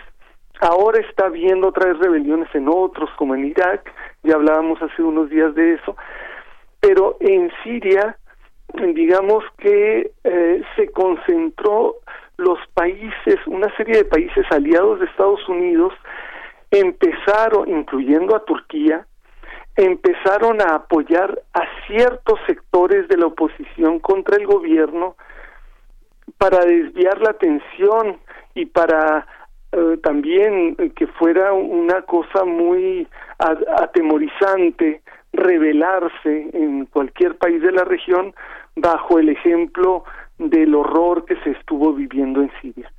Eh, ese, eso, digamos, es una cosa que es importante destacar, en mi opinión. Pero lo otro que ocurrió en esos, en, a partir de 2011, es que los kurdos también se levantaron contra el régimen, pero de una manera distinta a como ocurrió en otras partes de Siria. Entonces, ellos lograron crear un espacio autónomo en el noroeste, eh, pero no es exactamente un estado lo que ellos eh, crearon ahí, sino un espacio autónomo, le llaman eh, el confederalismo democrático. Es decir, ellos no aspiran a crear un país distinto a Siria, sino que aspiran a ser parte de Siria, pero como una región autónoma en la que pues pueda haber una serie de un poco como los zapatistas en Chiapas, es decir, como no le llaman caracoles, no le llaman eh, eh, juntas de buen, gobierno, pero es un poco esa la idea, es decir, escapar a la lógica del sistema general en el país sin crear un país nuevo. Sí, doctor Gilberto Conde, ¿cómo entender entonces esta distinción en el contexto bélico que, se, que, estamos viendo en recientes semanas y, agudizado en estos días? ¿Cómo entender las, las diferencias entre grupos rebeldes más del estilo revolucionario eh, pero también por otro lado, eh, pues lo que pueda quedar o, el el momento en el que se está se esté eh, digamos viviendo el Estado Islámico, Daesh o como lo queramos nombrar, cómo hacer esta distinción, cómo conviven estas lecturas muy distintas, pero que de pronto pueden ser fusionadas en un mismo argumento para pues llevar ataques a cabo, ¿no? Sí, bueno, eh, hay una serie de organizaciones que aparecieron en Siria bajo una doble presión por dos lados. Por un lado, la presión del gobierno que reprimía ferozmente las manifestaciones pacíficas en 2011, eh, con una violencia extrema, y por otro lado, la presión de países como Turquía, Arabia Saudí, etcétera, que invitaban a esos manifestantes pacíficos a armarse, a tomar la lucha contra el gobierno, pero también a adoptar un discurso religioso político. Y en ese contexto crecieron una serie de organizaciones que eh, tendieron a hacerse pues a identificarse como lo que suele identificarse como terroristas luego en los medios de comunicación y algunas realmente sumamente violentas como Estado Islámico o Al Qaeda. Hay que decir que esas organizaciones fueron apoyadas por Turquía, quizá no esperando que esas fueran las que tomaran el poder ulteriormente, no sabemos. Quizá lo que quería el gobierno de Turquía era utilizarlas, aprovecharlas, aprovechar su, su fervor y su fanatismo para derrocar al gobierno de Bashar al-Assad y poner un gobierno afín a ellos, probablemente. Pero en realidad lo que ocurrió es que eh, particularmente Estado Islámico se convirtió en una organización sumamente fuerte y cuando Estado Islámico empezó a atacar a una población kurda en Kobani. Probablemente se recuerden a inicios de finales de 2014, inicios de 2015.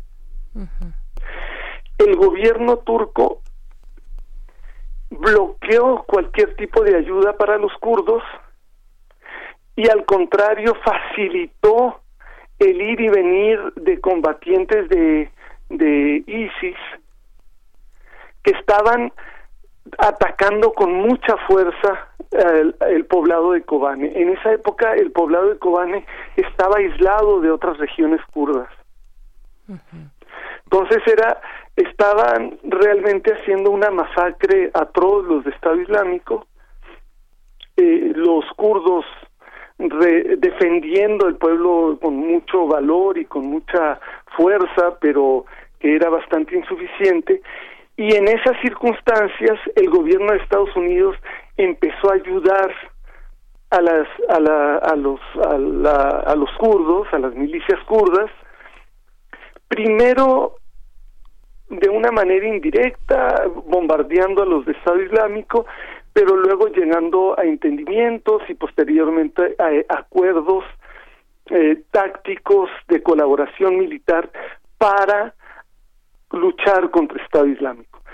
Si no hubiera sido por las unidades de protección del pueblo kurdas y el este eh, SDF o este, el Frente Democrático Sirio que constituyeron esencialmente estas unidades de protección del pueblo y unidades de protección de las mujeres, si no hubiera sido por esto, Estados Unidos no habría podido controlar Estado Islámico no lo podría haber eh, aniquilado. En, en todos los medios, en los estudios eh, de defensa estadounidenses de aquella, de aquella época, se decía, podemos atacarlos por aire, pero si no atacamos por tierra, no los vamos a poder eliminar.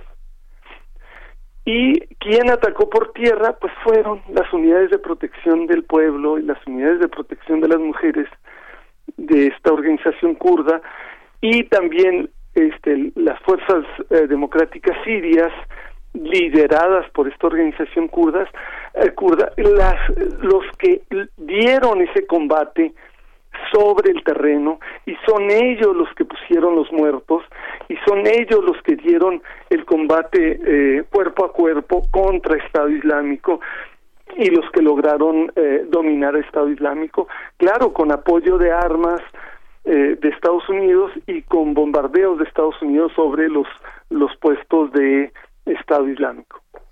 Claro, ¿qué pasa también? Entonces, Ah, sí, sí, realmente- sí. Adelante, adelante, doctor. No, adelante. No, no, eh, por favor, Berenice, está Pues bien. es que también dentro de todos estos grupos organizados eh, que ya muchos con tiempo atrás de pues entrenamiento ya con un objetivo con una directriz pienso también en la población y hay que eh, y, y esa es la pregunta que le quiero hacer pues la población regular eh, los ciudadanos en Siria vaya, ha sido, y lo sabemos, eh, es, es, es un polvorín. Muchos de los estados, de, de las provincias y de las ciudades, pues han quedado destrozadas y están eh, bajo los escombros. O eso es lo que vemos desde acá, desde, desde, desde este lado del mundo. Pero ¿qué, qué hay de la gente que, que sigue por allá, de la protección internacional que pueda haber? ¿Qué nos puede decir al respecto? Digamos que una gran parte del país se ha pacificado eh, de, eh, bajo la, la extensión de las fuerzas del gobierno que recibieron apoyo de Irán y de Rusia, ¿verdad? Y ellos han logrado controlar una gran parte del territorio, no hay mucha reconstrucción, este, mucha gente está afuera, eh, pero millones de personas están afuera, y eh, digamos que está la provincia de Idlib en el noroeste que sí que está digamos bajo el control de la oposición eh, que no es kurda, ¿no? Que pueden ser desde extremistas del Frente al-Nusra hasta otras eh, corrientes que están muy ligadas al gobierno de Turquía. Sin embargo, el noreste, la parte donde estaban los kurdos, es una parte del país que tiene normalmente o tenía antes de 2011 dos millones de habitantes. A partir de eh, lo, de la guerra y de la formación de la Confederación eh, Democrática del Norte de Siria, esta población tiene 5 millones de habitantes, es decir, se ha más que duplicado. ¿Y por qué este crecimiento? Pues no es un crecimiento demográfico eh, de reproducción biológica, es un crecimiento por la migración, por los refugiados internos que han salido de otras partes de Siria y que iban a esta región precisamente porque era la más segura y donde podían eh, tener una vida eh, normal más o menos. Entonces, eh, bueno, es, es, es interesante ver esto porque nos habla de que precisamente no se trata de terroristas, no se trata de lo mismo que Estado Islámico, eh, todo lo contrario. Eh, mientras que la gente salía huyendo de donde estaba controlado por Estado Islámico, la gente se iba, eh, en cambio, a refugiar a donde estaba controlado por los kurdos. Ujú. Claro, que es ahora una región que está que está bajo la mira, ¿no? Que es precisamente lo bueno, que y estamos ya hablando. siendo, eh, sí, bajo la mira como región y ya siendo atacada en estas dos poblaciones de, de, de Tel Aviv y de eh, y la otra, eh, Ain, eh, no recuerdo cuál. Ajá, La se ciudad. la, se la decimos se la decimos por Sí. acá. Sí, es eh, Ras que Al Ain, es ¿no? Ras Al Ain, ajá. Ras Al Ain, Ajá, Ras. Precisamente. Pues qué Sí, esperar. estos dos pueblos ya están siendo atacados, bombardeados, eh, con ataques terrestres también, hay eh, decenas y decenas de muertos, cientos de heridos en cosa de dos días. Y esto es solo el inicio. Y claro que Trump estuvo de acuerdo y les dio luz verde para aplastar eh, este modelo revolucionario que están construyendo los los kurdos de izquierda en, en, en el noreste en el no- noreste de Siria. Ahí hubo un acuerdo clarísimo y, es una traición, por supuesto, también a una a, a- un grupo que que dio eh, no solamente la batalla que no querían dar los estadounidenses en, en el terreno, sino que puso miles de muertos claro. Eh, doctor, ¿dónde poner la atención para estos días? Vaya, prácticamente estamos hablando de sucesos que van avanzando hora con hora. ¿Dónde poner la atención? ¿Qué decir también de la ayuda internacional que pudiera llegar a esta zona? Eh, y, pues bueno, y esto además en pocos minutitos que nos quedan eh, de plática con usted, doctor Gilberto Conde.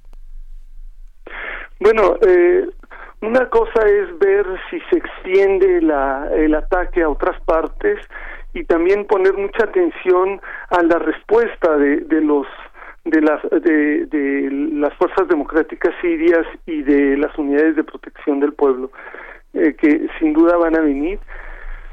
Este, lo otro es observar lo que hace Erdogan dentro de Turquía también, la represión contra los kurdos de Turquía. Ya, ya empezó, ya empezó a meter a la cárcel a gente en Turquía simplemente por decir, por criticar la ofensiva militar eh, hacia Siria. Entonces, esa es otro, otra cosa que debemos observar. Y, y, bueno, eh, si esto se expande al, al resto del noroeste. Estas pues estas directas eh, son amenazas, estas, estos dichos de Erdogan de decir voy a abrir la frontera y voy a dejar pasar a todos los refugiados, las personas refugiadas que están ahí en Turquía. ¿Cómo, cómo se prevé que pueda ser tomado por parte de, eh, pues, pues, de la Unión Europea, de, de, organismos o instancias internacionales? Bueno, la, la Unión Europea le tiene pánico a esa, a esa perspectiva. Este, eh, y de hecho ya empezamos a ver desde ayer una una suavización del discurso de los gobernantes europeos respecto del ataque de Turquía. Ya ya no es tan contundente como lo fue hace hace dos o tres días no ya ayer era mucho más moderado. Eh, podremos esperar que quizá el, el Congreso estadounidense le ponga algún freno a, a Trump y eh, imponga sanciones a Turquía, que Turquía muy bravuconamente está diciendo que no le van a afectar, que todo lo va a revertir. Así es, en ese punto nos encontramos. Pues seguiremos con atención este tema y le agradecemos mucho, doctor Gilberto Conde, profesor del Centro de Estudios de Asia y África del Colegio de México, eh, pues esta plática hasta allá, eh, que, que está en su estancia sabática en la Universidad de Túnez. Muchísimas gracias y un abrazo. Un abrazo, Berenice, un abrazo, Miguel Ángel. Gracias. Eh, un placer estar con ustedes. Muchas gracias. Pues ahí está el doctor Gilberto Conde. Vamos con, algo de música. Vamos a escuchar de adiós, vamos a escuchar de Carlos Gardel, Adiós muchachos y para este y es para, yo, soy Gaby. Yo soy Gaby. Yo soy Gaby. Arroba yo soy Gaby. Esto es para ti.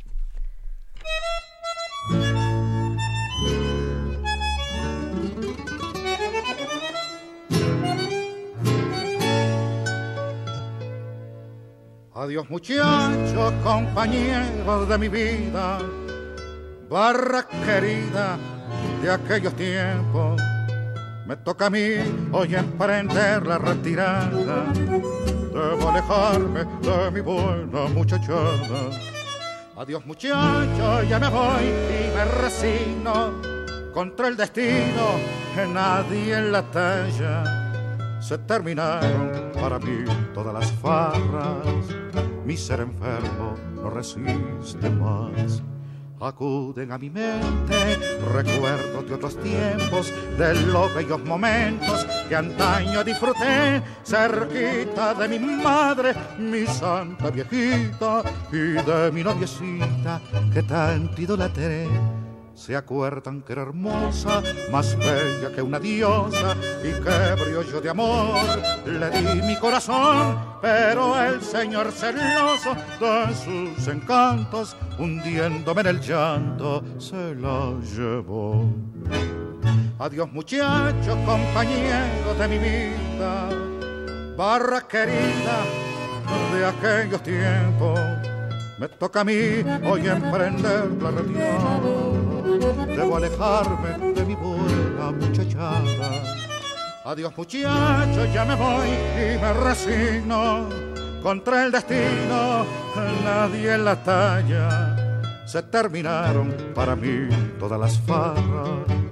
Mi ser enfermo no resiste más Es Dios el juez supremo, no hay quien se le resista. Ya estoy acostumbrado su ley a respetar, pues mi vida deshizo con sus mandatos al llevarse a mi madre y a mi novia también dos lágrimas sinceras derramo en mi partida por la barra querida que nunca me olvidó y al darle a mis amigos mi adiós posterero le doy con toda mi alma mi bendición.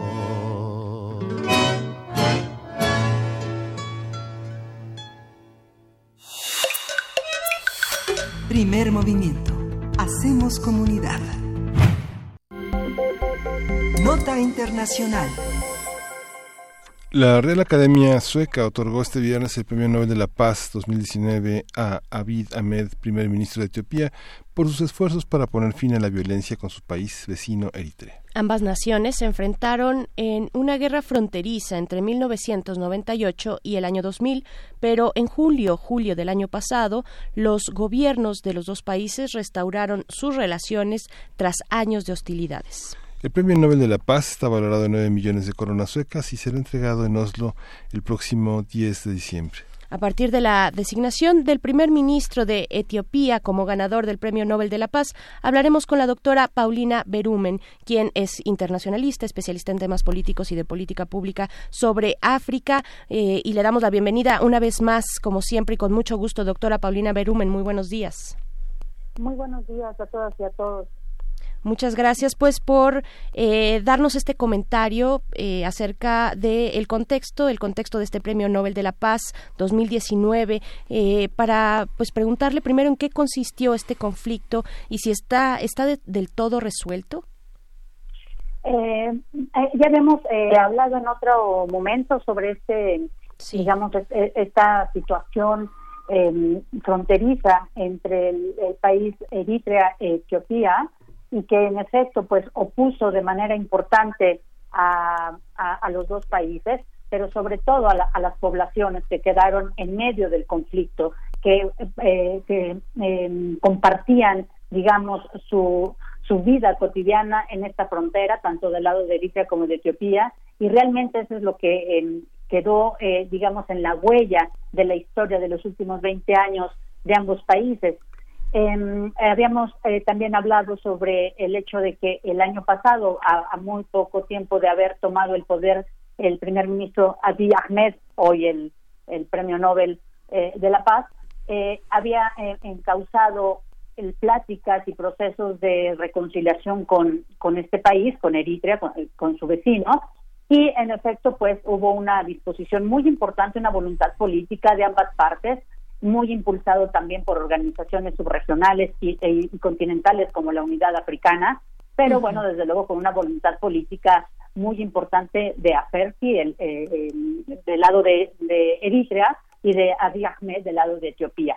Em, en ese momento recuerdo que la noticia era que se abrían las fronteras también aéreas para ambos países, es decir, que podía haber vuelos eh, eh, entre ambos países, por ende, se podía como pensar en una eh, redinamización tanto social, que me parece que es lo más importante, como eh, una redinamización económica entre ambos países, dado que comparten esa frontera y sabiendo que Etiopía particularmente depende de esa frontera abierta para llegar a los puertos de Eritrea.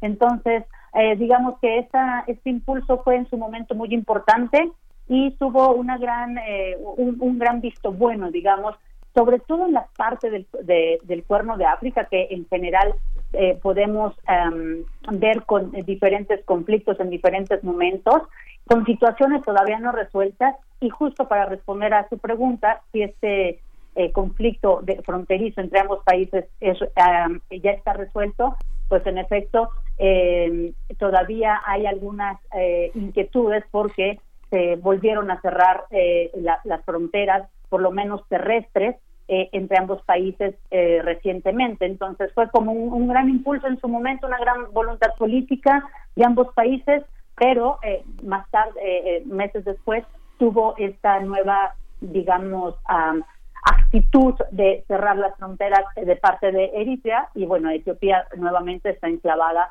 en, sin poder tener acceso a la salida hacia la parte eh, de los puertos de, de, Eritrea. Y eso, desde luego, pues, pone en una situación complicada. Otra vez, no solamente la parte económica, que es una parte importante, pero sobre todo es la parte social, donde las familias están de un lado y del otro y sin poder realmente tener esta movilidad que en principio se espera que sea, que sea una o, es uno de los objetivos de la unidad africana para esta rediminización económica del continente. Entonces, esto a la vez son muy buenas noticias, pero bueno, todavía falta eh, dar otros pasos que permitan realmente eh, concretar este proceso eh, fronterizo. La, la, cuestión también en, en Etiopía, en este proceso de paz, también está la parte, bueno, la cuestión de Sudán del Sur, la configuración de un gabinete de mujeres, la propuesta de una visión más social y educativa para el país, ha sido el objeto de, digo, todos los, todos los es, la gran víctima de, de, finales del siglo XX y de inicios del, del XXI, este país tan, tan lastimado, pero esta propuesta del primer ministro es reivindicar la posibilidad de Etiopía de salir adelante en, una, en un país que está dividido incluso, incluso por la lengua, ¿no? Eh, eh aquí el papel de Abiy Ahmed ha sido eh, muy interesante porque justamente em, desde su toma de de posesión como primer ministro, él eh, tuvo una mm, política eh, de un gobierno incluyente, donde las mujeres tuvieron una participación importante en su gobierno y de hecho también una vuelta que en su momento le dio, eh, una noticia que le dio la vuelta al mundo fue el hecho de que se eligió una presidenta mujer en este país, aunque evidentemente el primer el rol más importante, digamos, a nivel de decisiones políticas la tiene el primer ministro, eh, aquí eh, también eso fue una gran noticia en su momento, eh, que una mujer llegara a la presidencia de este país. Y eso fue impulsando poco a poco, como digamos, la credibilidad de, de Abiy Ahmed en la región. Y, esto ha tenido una gran una recepción importante en el seno de, la, de la región del Cuerno de África, de la parte del Sudán, que desde luego no ha podido eh, no ha encontrado una estabilidad, eh, sobre todo después de la división de, Sudán, en Sudán y Sudán del Sur, y que desde luego pues deja también una, una situación de fronteras todavía muy complicada, no solamente para, para Sudán eh, como territorio, tanto el Sudán, Sudán y Sudán del Sur, sino el paso que esto implica de llegar hacia las otras fronteras en donde toca a estos países, justamente a Etiopía y a Eritrea. Eh, y eso desde luego pues requiere necesita de una participación importante de, eh, esfuerzos de, eh, cooperación regional de voluntad política y creo que aquí Ahmed se ha echado a los hombros este compromiso y ha sido reconocido no solamente dentro del Fondo de África ni, ni exclusivamente dentro de la unidad africana que digamos que tiene este peso continental sino fuera de las propias fronteras. El, el, asunto es que aquí, bueno, digamos que el primer gran resultado fue poner en primer plano pues eh, el rol que las mujeres, y sobre todo las mujeres que han eh, sufrido eh, todo tipo de vejaciones por, por el conflicto, pues puedan tener una un otra otro giro en, en su dinámica cotidiana. Desde luego esto se ha quedado todavía o, no es más que el punto de partida porque esto llevará un largo proceso. Eh, lograr que las mujeres tomen un rol diferente necesitan los recursos, necesitan las políticas públicas, necesitan también de un gobierno y de una eh, estabilidad política si bien la estabilidad política tiene que ir acompañada de recursos, pues sí, también la estabilidad política es necesaria para poder pensar en esa llegada y, buena gestión de los recursos. Y creo que es ahí donde se atora un poco la, este esfuerzo eh, que se ha hecho desde, eh, desde otros eh, actores estatales, como el caso de Etiopía en Sudán claro, doctora eh, Berumen. Y bueno, viene, llega este Premio Nobel de la Paz 2019, le viene muy bien también al ministro Ahmed, ¿no? ¿Cómo, cómo, cómo leerlo? ¿Cómo leer este premio? ¿Cómo leerlo para una figura como esta? Bueno, primero es una, desde luego es una gran, gran, gran eh, noticia para las y los africanos eh, el, hecho de que reciba eh, a este premio. Desde luego hay diferentes posiciones con respecto a, al hecho de que él haya obtenido eh, este este premio, pero desde luego creo que es sobre todo, como él bien lo dijo en, su primera intervención, al saber esta esta noticia, es un premio para África, es un premio donde se, se, se pone en evidencia que hay una gran voluntad de, los de los políticos y las mujeres y los hombres políticos del continente porque África empiece a caminar con, sus metas. Tenemos esta, esta gran iniciativa del comercio continental africano que requiere pues de mucha voluntad política, de estabilidad política, de recursos y pues de una gran apertura hacia las posibilidades y oportunidades de las y los africanos en su vida cotidiana, en educación, trabajo, salud.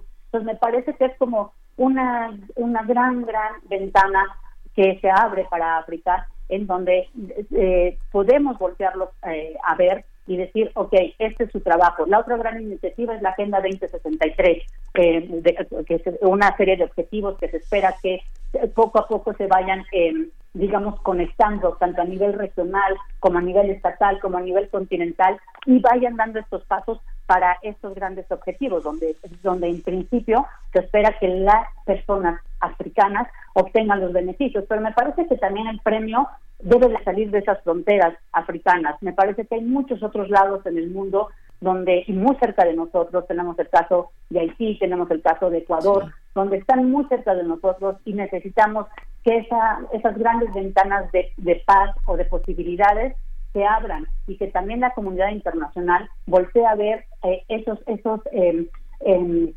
conflictos políticos y también se, se, se, comprometan con estas causas políticas, porque desde luego quien está de en medio son, son las personas, y creo que eso es lo más importante, y eso lo tiene muy claro eh, la unidad africana y personajes como Abiy Ahmed o un Paul Kagame o, otras eh, personalidades del, medio político que son los que están los que dan la cara digamos internacionalmente pero son no son más que un, una pequeña muestra de todo lo que sucede al interior del continente y de otros conflictos en el mundo que es importante resolver ustedes justamente acaban de entrevistar para el caso de Turquía me parece que ese es otro gran elemento entonces eh, los premios Nobel sin duda son una una eh, reconfortan ¿no? Eh, a, todos los niveles.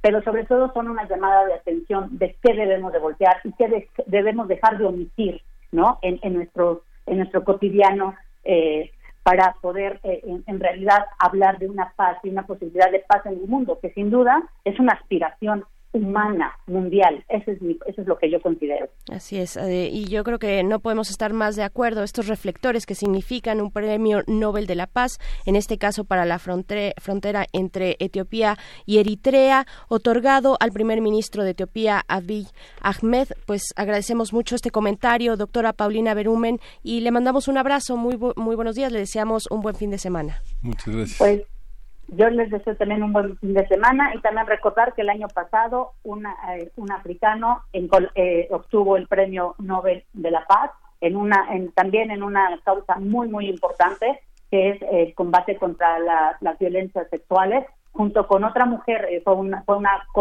digamos un premio compartido con Yazidi Nadia Mugar así que África está trabajando y me parece que es, es un, un gran mensaje para África y para el mundo. Así es, pues muchísimas gracias, doctora Paulina, Paulina Un gusto. Bien, pues nosotros continuamos aquí, estamos a punto de despedirnos de la radio Nicolaita.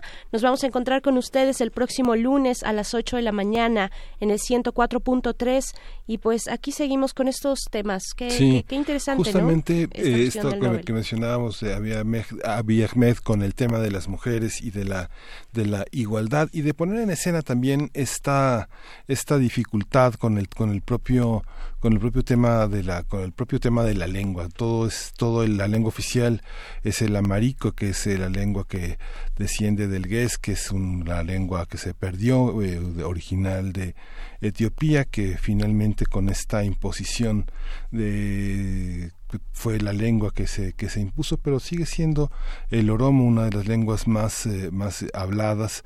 El emperador Haile Selassie le impuso de manera polémica para todo el territorio y es una de las puestas también en la en la en la ficha oficial del propio Ahmed.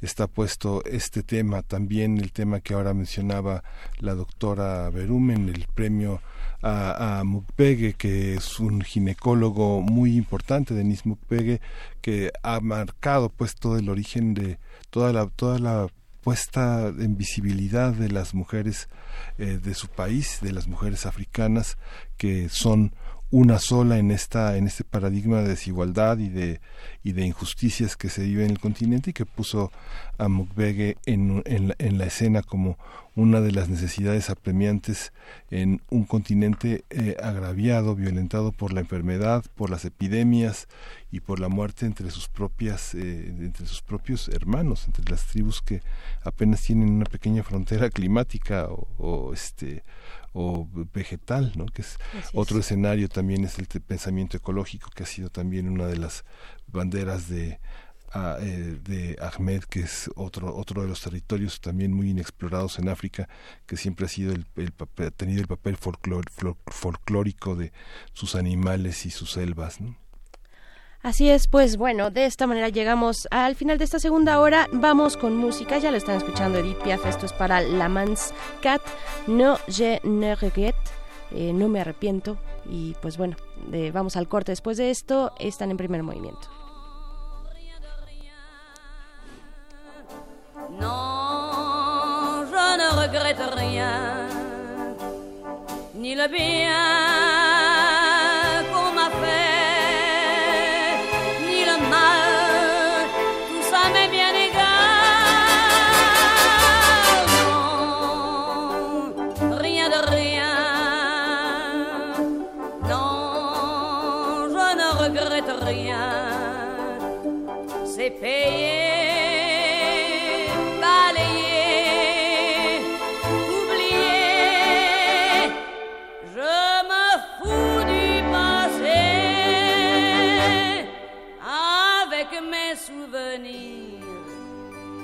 allumer le feu, mes chagrins, mes plaisirs, je n'ai plus besoin de balayer les amours avec leur trémolo, balayer pour toujours.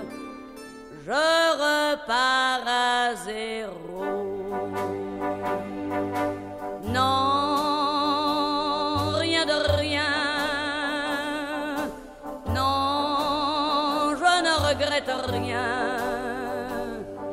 Bien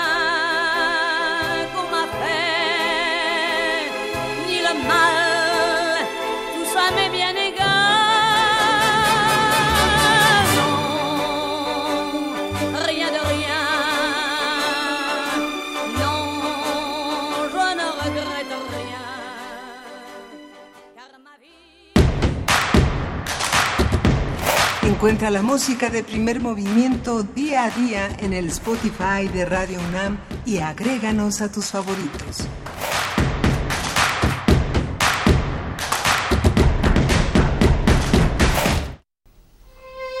De las entrañas al canal auditivo. De voz para voz. Conciertos operísticos del corazón a tus oídos. Jueves de octubre a las 20 horas. Entrégate a la escucha con Gio Tabrazio. Arias de amor para tenor, soprano y contratenor.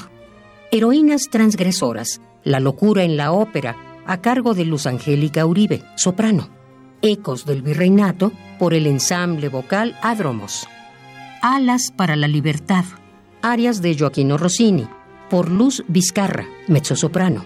Y Lux Chordarum, canciones contemporáneas en voz y guitarra, de Luz María Rivera y José Luis Segura todos los jueves de octubre a las 20 horas. Entrada libre. Deja que la voz le hable a tus sentidos. Radio UNAM. Experiencia sonora. Te invitamos al curso Cerebro, Emociones y Violencia. Imparte la doctora Feggy Ostrowski. Sala Carlos Chávez del Centro Cultural Universitario, los días 12 y 14 de noviembre de las 16 a las 19 horas. Informes al 5622 7070, 5622 6605 o en www.grandesmaestros.unam.mx. El cupo es limitado. Inscríbete ya. Invita el programa Grandes Maestros de Cultura UNAM. La cuarta transformación en México ya arrancó y hemos empezado pronto y bien. Como nunca antes se combate la corrupción y se mejora la educación. También trabajamos en tu seguridad y vamos por los empleos que necesitas. En PT trabaja y cumple. Afíliate al Partido del Trabajo y juntos lucharemos por un México más justo. El PT está de tu lado. ¿Te vas a meter droga? Antes, escucha esto. Si te inyectas heroína, podrías contagiarte de VIH. Si te metes cristal una vez, te enganchas sin remedio. Si fumas crack, te puedes quedar ciego y sordo. Y el chemo va a matar tu cerebro. Ahora lo sabes. Si necesitas ayuda, busca la línea de la vida de Conadic en Twitter y en Messenger de Facebook todo el día, todos los días. Juntos por la paz. Estrategia Nacional para la Prevención de las Adicciones. Gobierno de México. ¿Quiénes hacen la ciencia? ¿Cómo se suma la ciencia a las soluciones de los problemas iberoamericanos? Científicos, investigadores y académicos de Iberoamérica hablan de los avances en ciencia, tecnología e innovación que inciden en nuestra vida. La ciencia que somos. La ciencia que somos. Iberoamérica al aire. Viernes a las diez y media de la mañana. 96.1 de FM. Retransmisión, domingos a las 9.30 de la mañana por el 860 de AM. Radio UNAM. Experiencia sonora. Síguenos en redes sociales. Encuéntranos en Facebook como Primer Movimiento y en Twitter como arroba PMovimiento. Hagamos comunidad.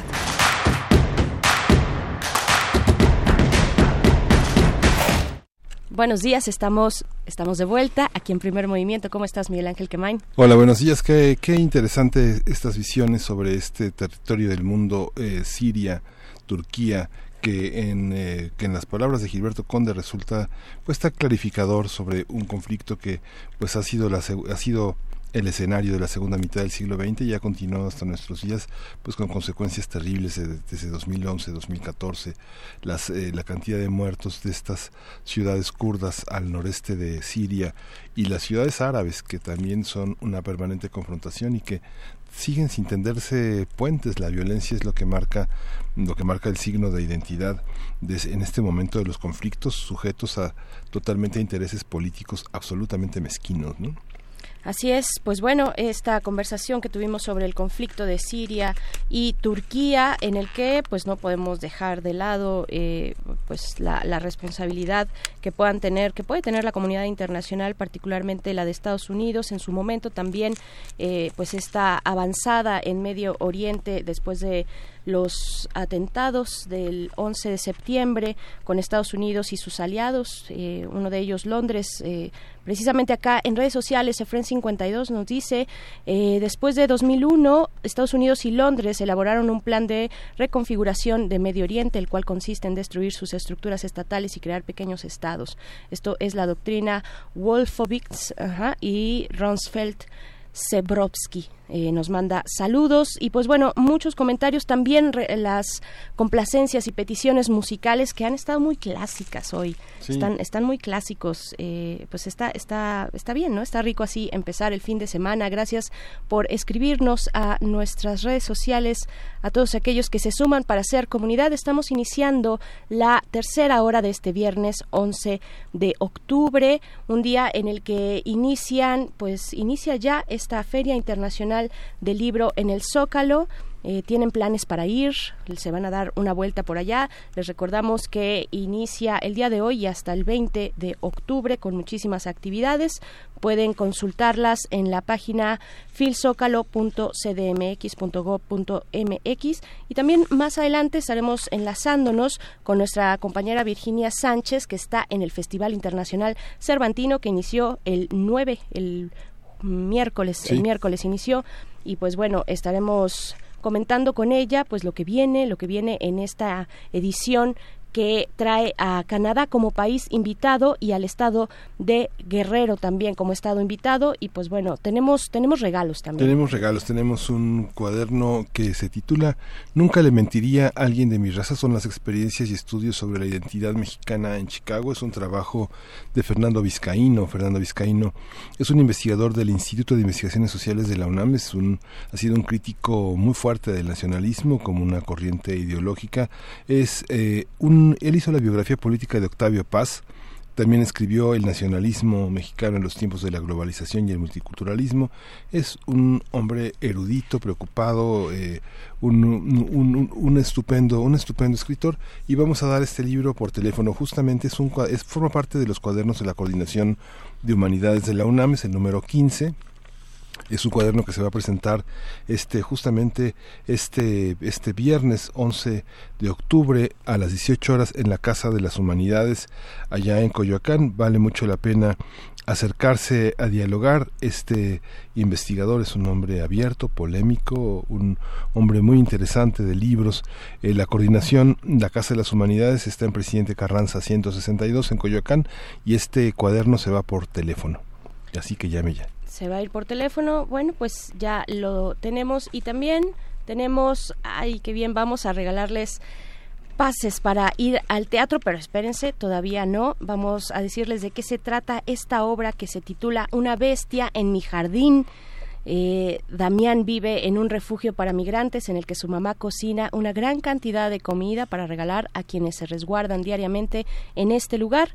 Entre encuentros, despedidas y demás, él conocerá las distintas caras de la enorme bestia que pasa cerca de su jardín y de la que muchos hablan. Esta es una obra pues recomendada a partir de los cuatro años de edad para los más pequeñitos en el Teatro Isabel Corona y lo que tenemos son cinco pases dobles para la función del día de mañana, sábado 12 de octubre, a las 12.30 horas al mediodía, eh, Teatro Isabela Corona, y se van a ir por Twitter. Se van a ir por Twitter.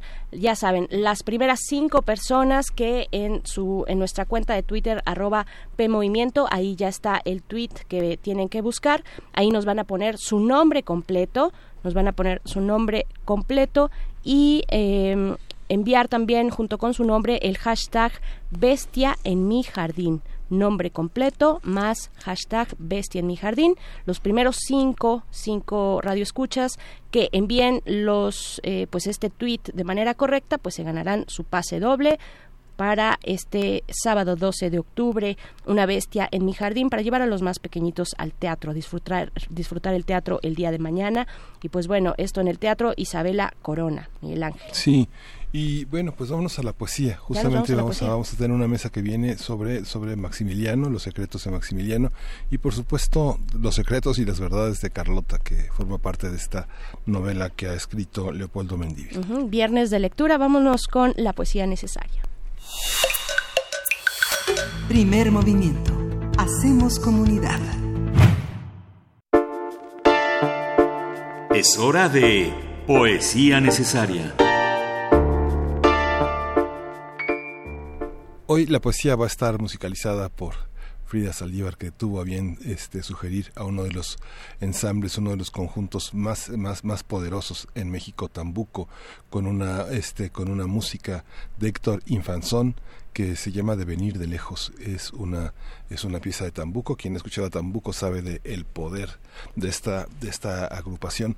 Vamos a leer un un fragmento, un fragmento que siempre es un poco largo, pero pero ahora sí que vale la pena vale la pena recordarlo. Fernando del Paso eh, eh, nos dejó hace un año casi, el 14 de noviembre de 2018. Él es uno de los hombres, uno de los escritores, uno de los narradores más importantes y puso sobre nuestras mentes este hermoso monólogo con el que abre Noticias del Imperio sobre Carlota. Es un monólogo donde habla de su genealogía y en términos generales, antes de entrar a la segunda parte de este monólogo, dice que eh, ella justamente es eh, la mujer de Maximiliano, es Carlota Amelia de Bélgica, emperatriz de México y de América. Tengo 86 años de edad y 60 de beber, loca de sed, en las fuentes de Roma. Hoy ha venido el mensajero a traerme noticias del imperio, vino cargado de recuerdos y de sueños, en una carabela cuyas velas hinchó una sola bocanada de viento luminoso, preñado de papagayos, me trajo un puñado de arena de la isla de sacrificios, unos guantes de piel de venado y un enorme barril de maderas preciosas rebosantes, de chocolate ardiente y espumoso, donde me voy a bañar todos los días de mi vida hasta que mi piel de princesa borbona, hasta que mi piel de loca octogenaria, hasta que mi piel blanca de encaje de alenzón y de Bruselas, mi piel nevada como las magnolias de los jardines de Miramar, hasta que mi piel, Maximiliano, mi piel quebrada por los siglos y las tempestades y los desmoronamientos de las dinastías, mi piel blanca de ángel de Memling y de novia de Beguinague, se caiga a pedazos y una nueva piel oscura y perfumada, oscura como el cacao de Soconusco y perfumada como la vainilla de Papantla me cubra entera, Maximiliano, desde mi frente oscura hasta la punta de mis pies descalzos y perfumados de India mexicana, de Virgen Morena, de Emperatriz, de América, el mensajero me trajo también, querido Max, un relicario con algunas hebras de la barba que llovía sobre tu pecho condecorado con el águila azteca y que aleteaba como una inmensa mariposa de alas doradas cuando a caballo y a galope y con tu traje de charro y tu sombrero incrustado con arabescos de plata esterlina recorría los llanos de Apam entre nubes de gloria y de polvo.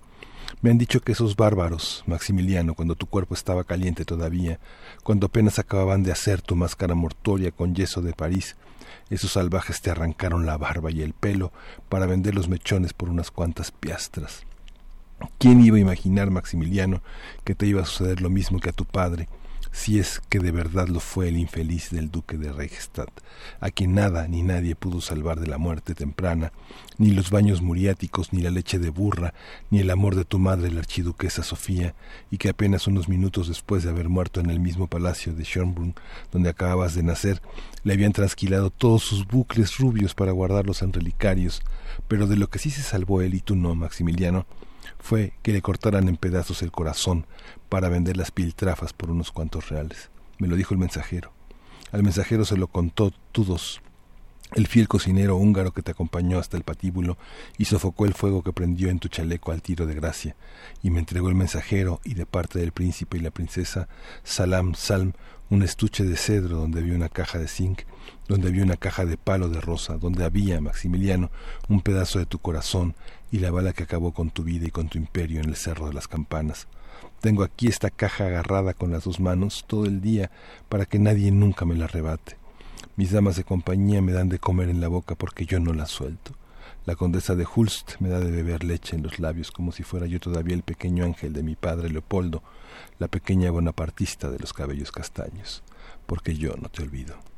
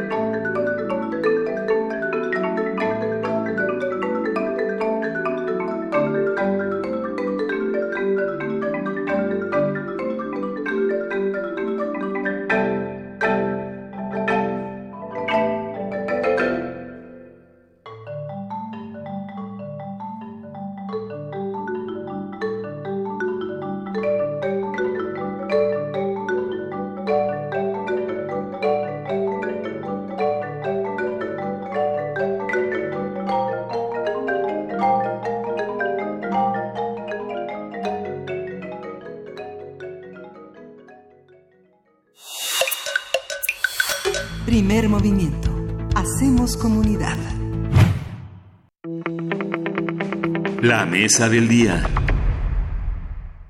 Eh, Maximiliano I nació en Viena, Austria, en 1832 y murió fusilado en México en 1867 en el Cerro de las Campanas, en Querétaro. Fue un archiduque de la Casa de Habsburgo, hermano del emperador Francisco José I de Austria y yerno del rey belga Leopoldo I, padre de Carlota.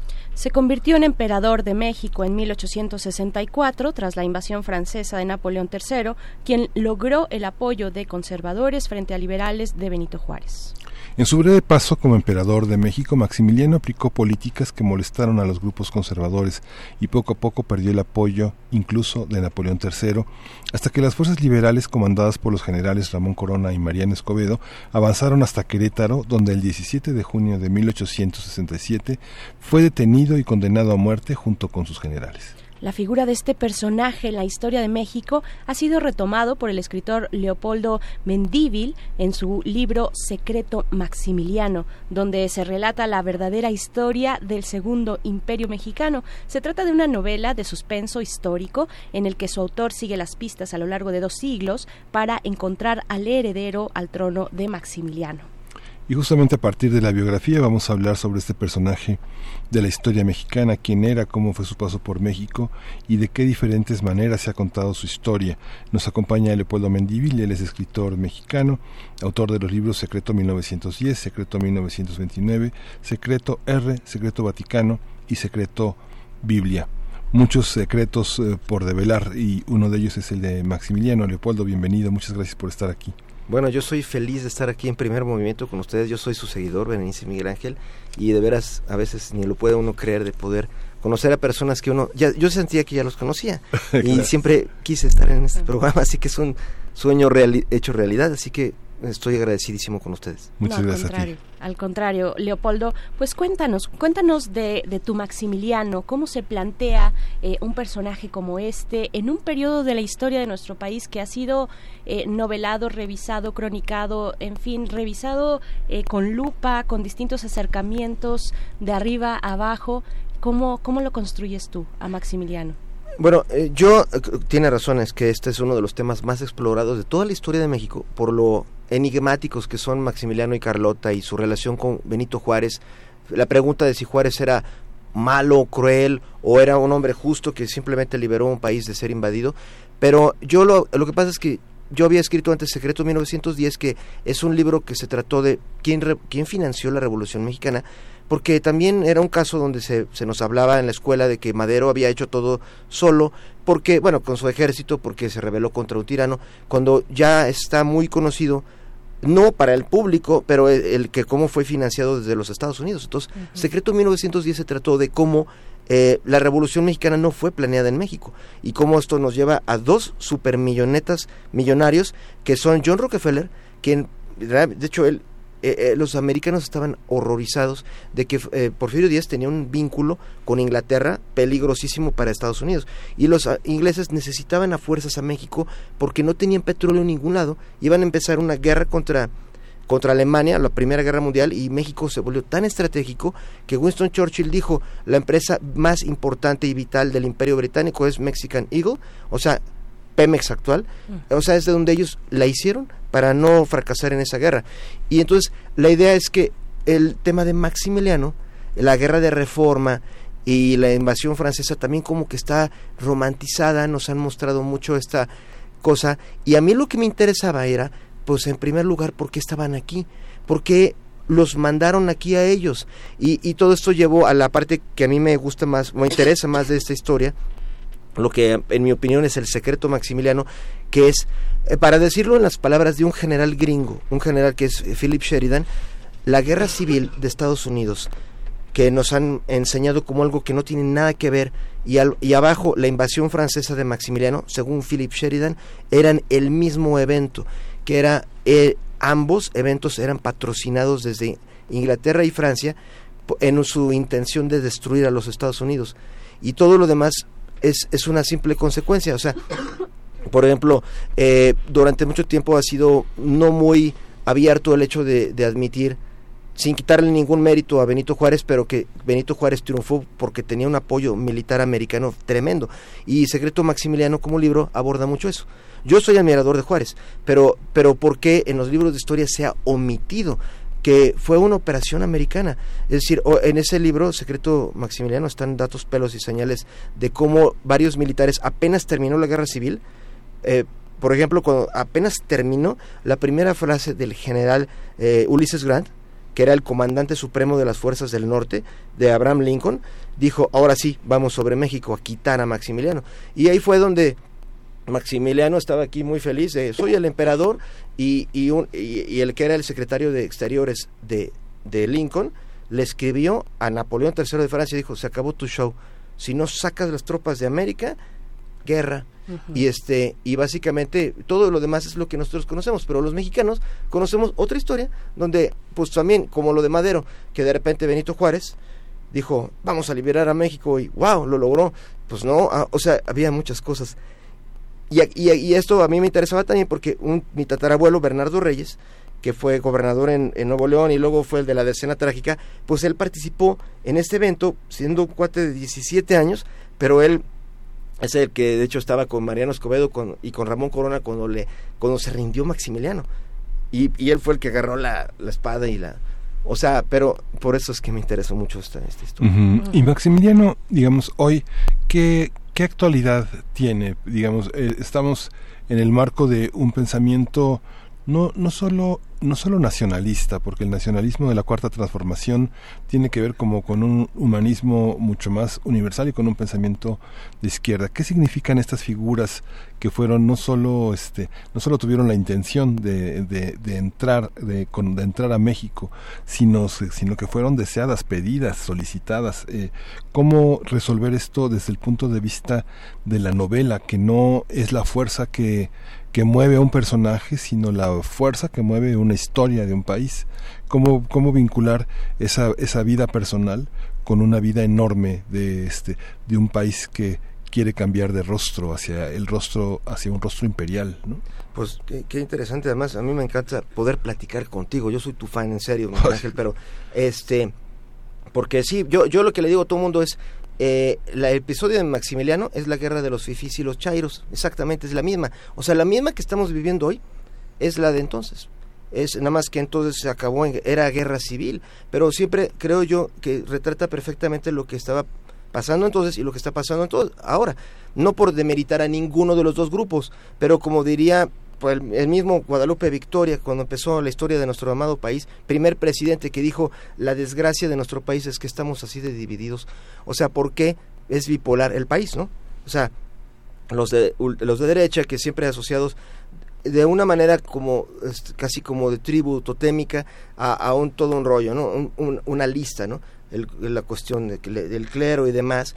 Y por el otro lado, eh, las causas más progresistas y en el caso de la guerra de reforma, y mucha gente como que hoy se le hace normal el que haya habido un grupo de personas de conservadoras que hayan de hecho ido a buscar que un extranjero viniera a gobernar al país que hoy hoy ya se ya lo hemos visto tanto en los libros que no no suena raro el hecho de que algo suena, eh, se hiciera así es es pues hoy se vería como un acto de traición increíble que alguien fuera por ejemplo a decirle al hijo de, de Donald Trump o a decirle a Donald Trump oye pues mándanos a que tu hijo sea el presidente y que llegara pues yo creo que ocurriría lo mismo.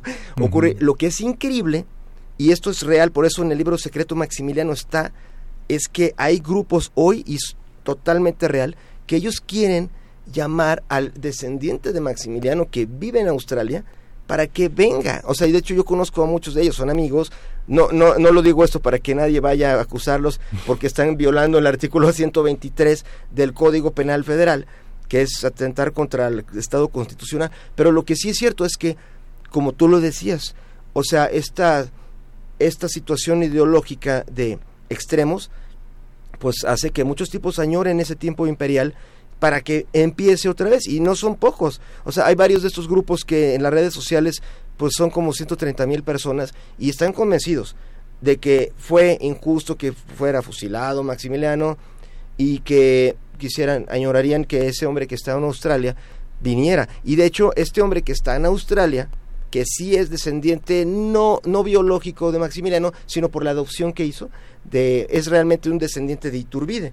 Este es un, ya un príncipe europeo, pero que es, este hombre se llama Maximilian von Gotzen Iturbide, y él eh, eh, en Australia es empresario, juega golf, y él trae las insignias imperiales, y de hecho se, se presentó en el Vaticano como el heredero al trono inexistente de México, y este y, básicamente él ha tenido contactos con periodistas en donde les dice oigan ustedes qué pensarían de que pues básicamente la república actual pues está basada en, dos asesinatos el de Iturbide y el de y el de pues Maximiliano. Y como en pocas palabras hay, hay gente que piensa eso como posibilidad. Tomando en consideración que por ejemplo en Brasil hay un grupo igual que ellos dicen ya nos cansamos de que haya un los presidentes corruptos y mejor que sea otra vez el heredero de Pedro II y que venga, es otro cuate que está por ahí y que dice, a ver, a ver, vamos a ver si se juntan muchas firmas. Al momento ya se hizo una posición de brasileños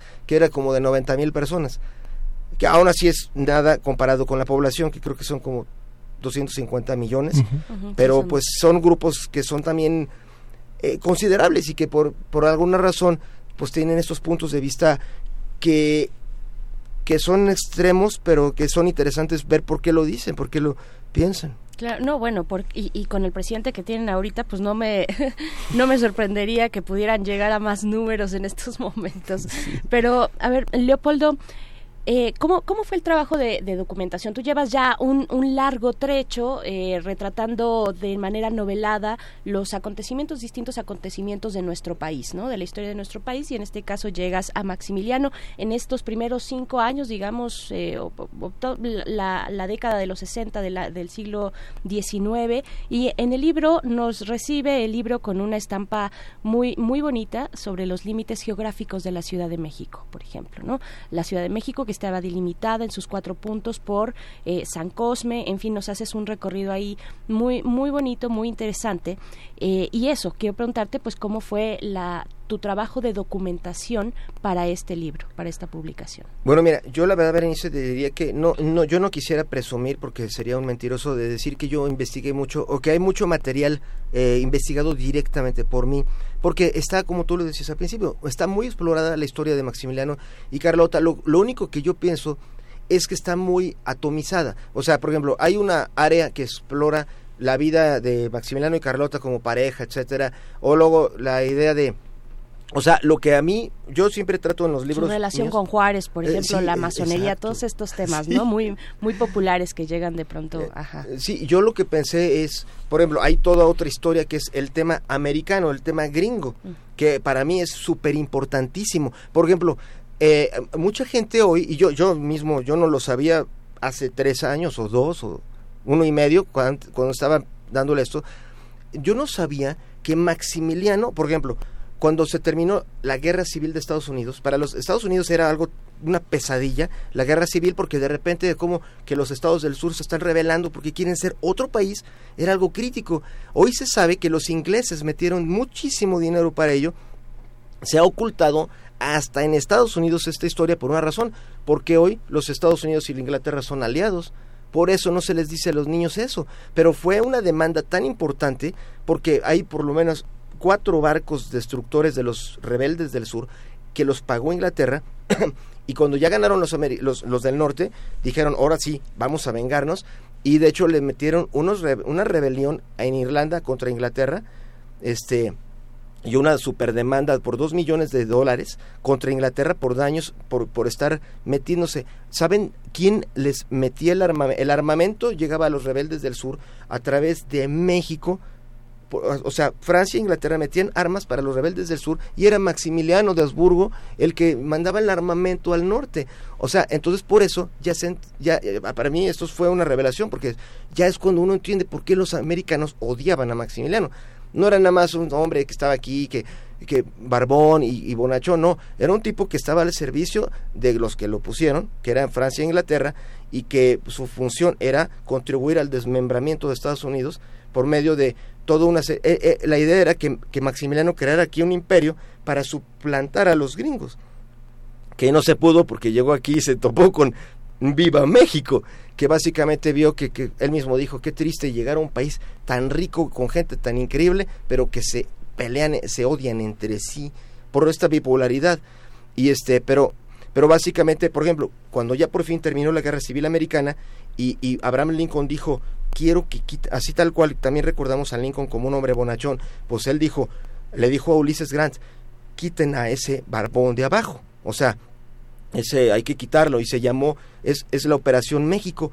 Es, lo increíble es que fue una operación que le eh, se la encargó a Ulysses Grant, a Philip Sheridan, Lew Wallace. Por ejemplo, Lew Wallace es un tipo que todos conocemos por el libro de Ben Hur, porque cuando ya se retiró, se volvió, se arrepintió de todas las cosas horribles que había hecho, se llamó Lewis Wallace y escribió ese libro de Ben Hur. En realidad, ese cuate fue el que se encargó de todo el suministro de armas a Benito Juárez a través de un otro general alemán llamado Hermann Sturm. Esto, todo esto es una historia que no sale en ningún libro de historia de México hecha por mexicanos, eso sí se los garantizo. En secreto Maximiliano lo pusimos porque esto sí que es una historia muy conocida en Estados Unidos. O sea, ese hombre Hermann Sturm que le dio armamento, eh, todo esto era una operación confidencial americana, le dio el armamento a Corona, a, Mariano Escobedo, eh, a, este, a Porfirio Díaz, dejaban las armas en, en, eh, para que llegaran en, eh, a través del río los, los rebeldes juaristas, la agarraran y luego hasta los, los negros que habían ellos liberado de los estados del sur, ahora ya trabajaban para venirse a México. Hay, hay por ejemplo, historias de, por ejemplo, de este, del conde Carl, Kevin Hüller, nunca sé cómo se diga, Kevin Hüller, el, el austriaco húngaro, que él dice tal cual, a mí yo, yo arresté a varios de los juaristas. Él trabajaba para defender a Maximiliano. Decía, yo arresté a varios que decían que eran del ejército juaristas y eran afroamericanos, o sea, eran negros que con trabajos hablaban ya español y les habían dicho que ellos tenían que fingir que eran mexicanos. Eran en realidad, o sea, los americanos armaron un ejército que eran por lo menos 80 mil este, negros liberados para que ayudaran a Benito Juárez.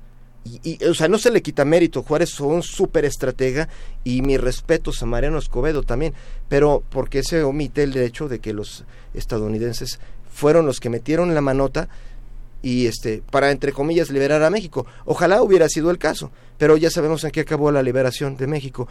Ya se fue el invasor francés y quién quedó? Pues el que hasta ahora es nuestro papá, ¿no? El tío Sam. Y, y, mucho eh, durante el gobierno de Juárez. Yo, yo prefiero desde luego Juárez, que liberó y creó una república, pero mucho de eso México empezó a hacer servil a Estados Unidos. Eh, mucho, eh, él trató de mediar que tampoco se pasaran de lanzas eh, los americanos, pero, pero pues fue una conquista americana y así lo vieron ellos, al grado de que Ulysses Grant fue nominado presidente después. Fue por lo que logró aquí quitar a los franceses y quitar a Maximiliano. Sí, en esa, en esa crónica que hace eh, de esa trilogía que se llama Patria que el escritor Paco Ignacio Taibo este, hizo justamente termina termina justamente esa, esa, esa trilogía con Moro Inocente y Perdono a Todos, ¿no? Cuando gritó Maximiliano frente al pelotón de funcionamiento, de, fusilamiento cuando cayó, cuando cayó el imperio en ese último capítulo. Esta, esta visión, Leopoldo, ¿cómo, ¿cómo la construiste? ¿Cómo hiciste la novela?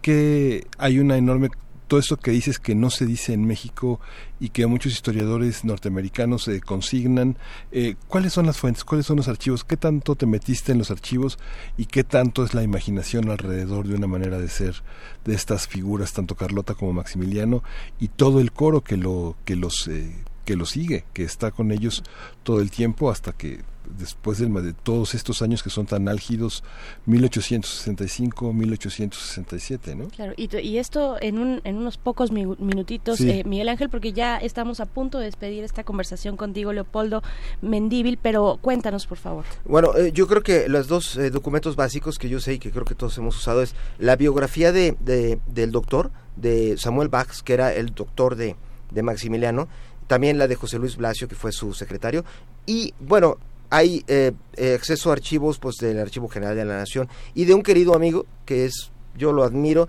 que es Armando Victoria, descendiente de Guadalupe Victoria, y que ha creado un fondo impresionante.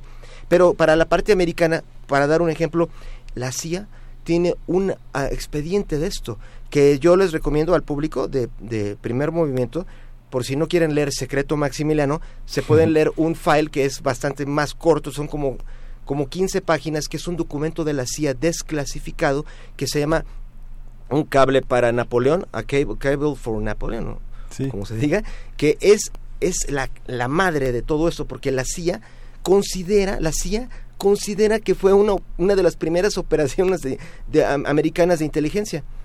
O sea, y claro, y esto insisto, no en demérito de Juárez, o sea, si yo hubiera vivido en ese momento, sin duda alguna yo pelearía para con Juárez, como lo hizo mi, mi tatarabuelo Bernardo Reyes, él era leal a Juárez y a la República y a México. Sí, ese cable está en la historia del espionaje en México que escribió Friedrich Katz. Así es, Que es fantástico. No, bueno, Friedrich Katz. Pues, pues ahí está, eh, pues hay que leer los dos, hay que leer también, eh, porque de pronto eh, estas eh, lecturas, estos ángulos novelados, estas narrativas un poco eh, a veces fantásticas que plantean eh, pues, pues lo que ocurre por debajo, lo que no se alcanza a ver, la intriga, la conspiración, todos estos elementos también se vale que los rescatemos desde de, nuestra historia o a partir de nuestra historia, ¿no? de la historia de, México y pues no tenemos más que agradecerte Leopoldo Mendíbil, escritor mexicano, autor de Secreto Maximiliano, esta obra de la cual estamos hablando en este momento, pues te agradecemos mucho. Yo les agradezco, es un honor para mí estar con ustedes. Gracias, Leopoldo, muchas gracias. Gracias, Leopoldo. Vamos con algo de música hoy que es viernes de complacencias musicales. Esto es para Miguel Paulín. La canción es Fire in the Horizon de eh, Thick Figure.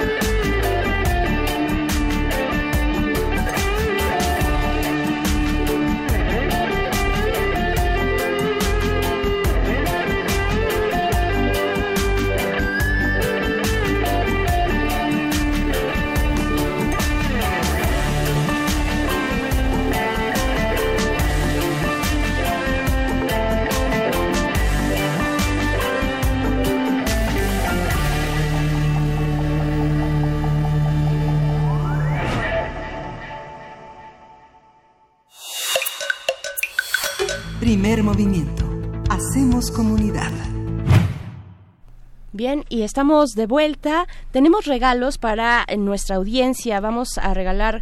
Eh, primero tenemos aquí un disco de Gustavo Martín que nos acompañó muy temprano interpretando eh, el, el cello, el violonchelo y en estas eh, lecciones, lecciones básicas de cómo leer una partitura. Bien, pues nos dejó, nos dejó Gustavo un ejemplar, un disco de él, de su, de su autor, de su interpretación y este se va a ir por Facebook. El disco se llama Monólogo, se va por Facebook. A la primera persona, solo tenemos uno, a la primera persona que se acerque a nuestro muro de Facebook y escriba un post con su nombre completo más el hashtag monólogos. Así se llama el disco, así se titula este disco de Gustavo Martín, interpretaciones de, violonchelo. Miguel Ángel, y tenemos otros regalos. Tenemos estos regalos, tenemos un libro, un libro, un nuevo libro de Dan Simons, Un verano tenebroso que publica Ediciones B.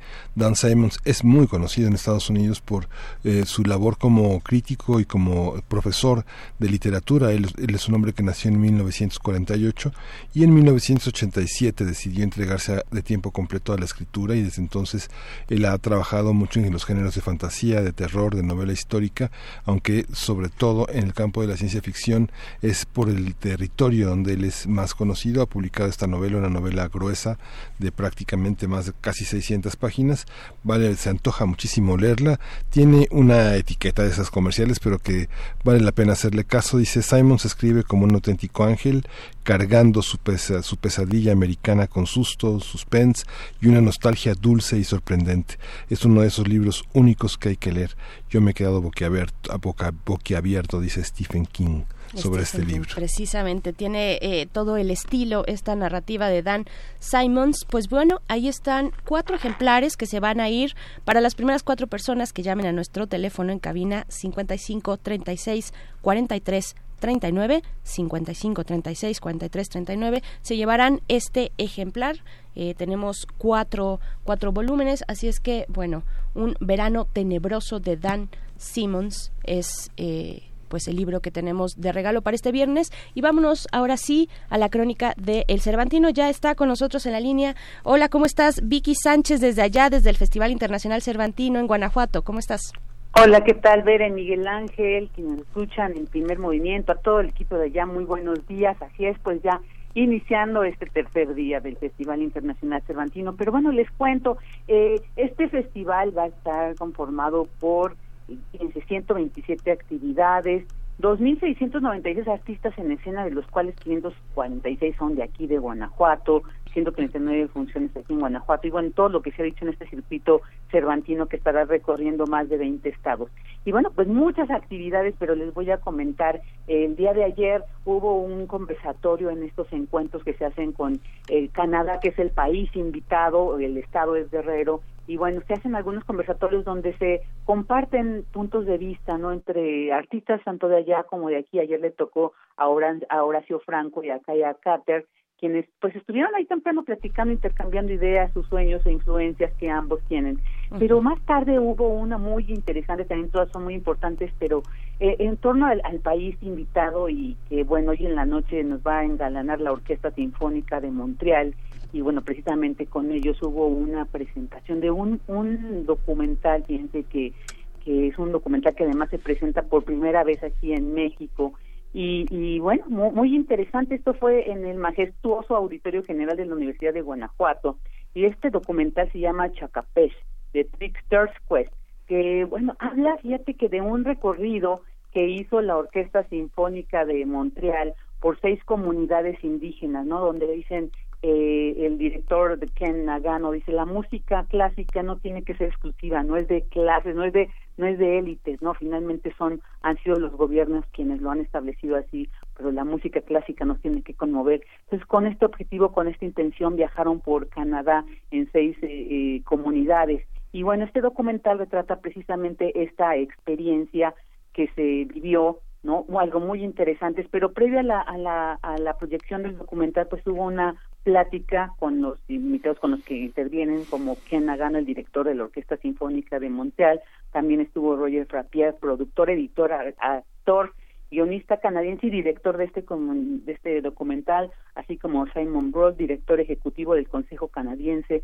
de las Artes, y Akinisi Sid Warapik, artista invitada canadiense y participante en este proyecto. Y bueno, esta, este conversatorio estuvo ahí moderado por Lucina Jiménez, directora general del Instituto Nacional de Bellas Artes y Literatura de, nuestro país, quien señaló pues que gracias a este documental ella sintió el convencimiento claro, profundo, que el diálogo entre muchos mundos es posible. Y ella nos dice por qué sintió esto. Escuchemos.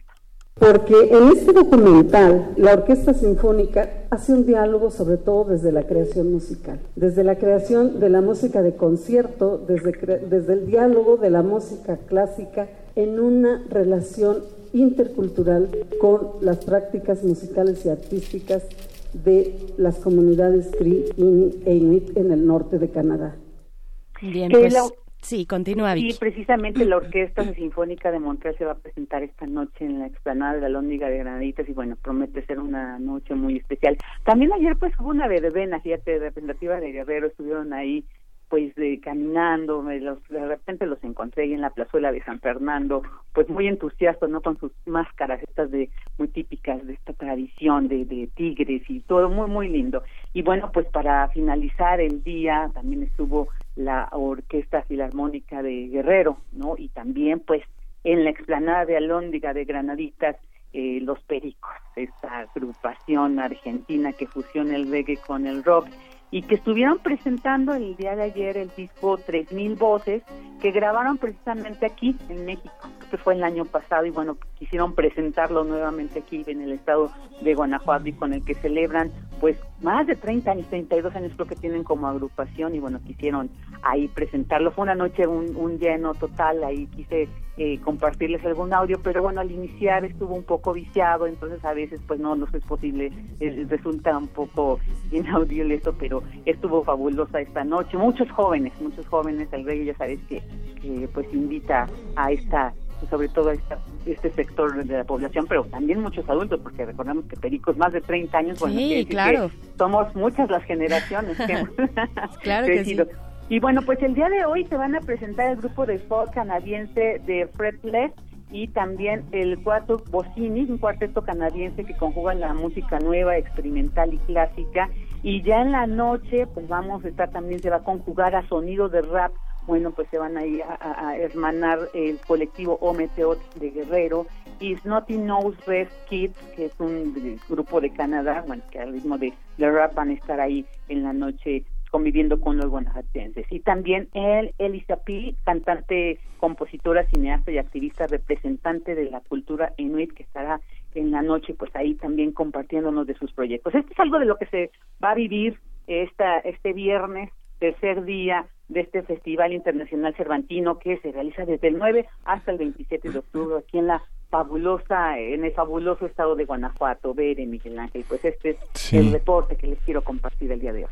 Sí, bueno, viene viene también un fin de semana bastante caliente en el Cervantino. Habrá muchísimas cosas sobre el teatro contemporáneo. Hay una hay una programación muy rica. Hay un- una de las cosas que no veremos que tal vez le va a tocar a Frida ver, este a Frida Saldívar ver es esta el Shaubunia Leniner Platz que viene este gran gran director que es Thomas Ostmayer, que trae una traducción de Hamlet del, del- del alemán contemporáneo a esta tragedia que eh, se, se publicó, que escribió Shakespeare en 1602 y que es una de las grandes, grandes desafíos para el teatro alemán. Es una apuesta, según sé, es una, es una apuesta de poco más de dos horas. eh, es una programación que hizo el Goethe Institute con el patronato, el patronato de la industria alemana para la cultura. Y bueno, es una, es una superproducción, una de las cosas que aunque no se hable alemán, va a haber subtítulos en la puesta en escena, pero aunque no se hable alemán, las, las imágenes que trae esta compañía, que desde el año pasado está en este montaje, son verdaderamente extraordinarias. Tal vez sea lo mejor, lo mejor en teatro del Cervantino de esta edición, ¿sabes? Sí, claro, y sí, muchas obras de este fin de semana, pues ahí trataré de asistir a una. Lo, malo es de que son tantas actividades que muchas Sí, no, no se empatan puede. en horario, ¿no? Pero por supuesto que hay mucho teatro, danza, y sí, muchas, eh, la siguiente semana, bueno, me estará reportándoles hasta el día martes, pues a ver qué les puedo también compartir de alguna de estas grandes obras, y bueno, ya, como la que tú bien comentas, Miguel Ángel. Ay, Vicky, No, pues eh, pásatela muy bien. Nosotros seguiremos esperando tu reporte el próximo lunes. Estarás hasta el martes o miércoles por allá. Hasta el martes Hasta estaré. el martes. Muy bien.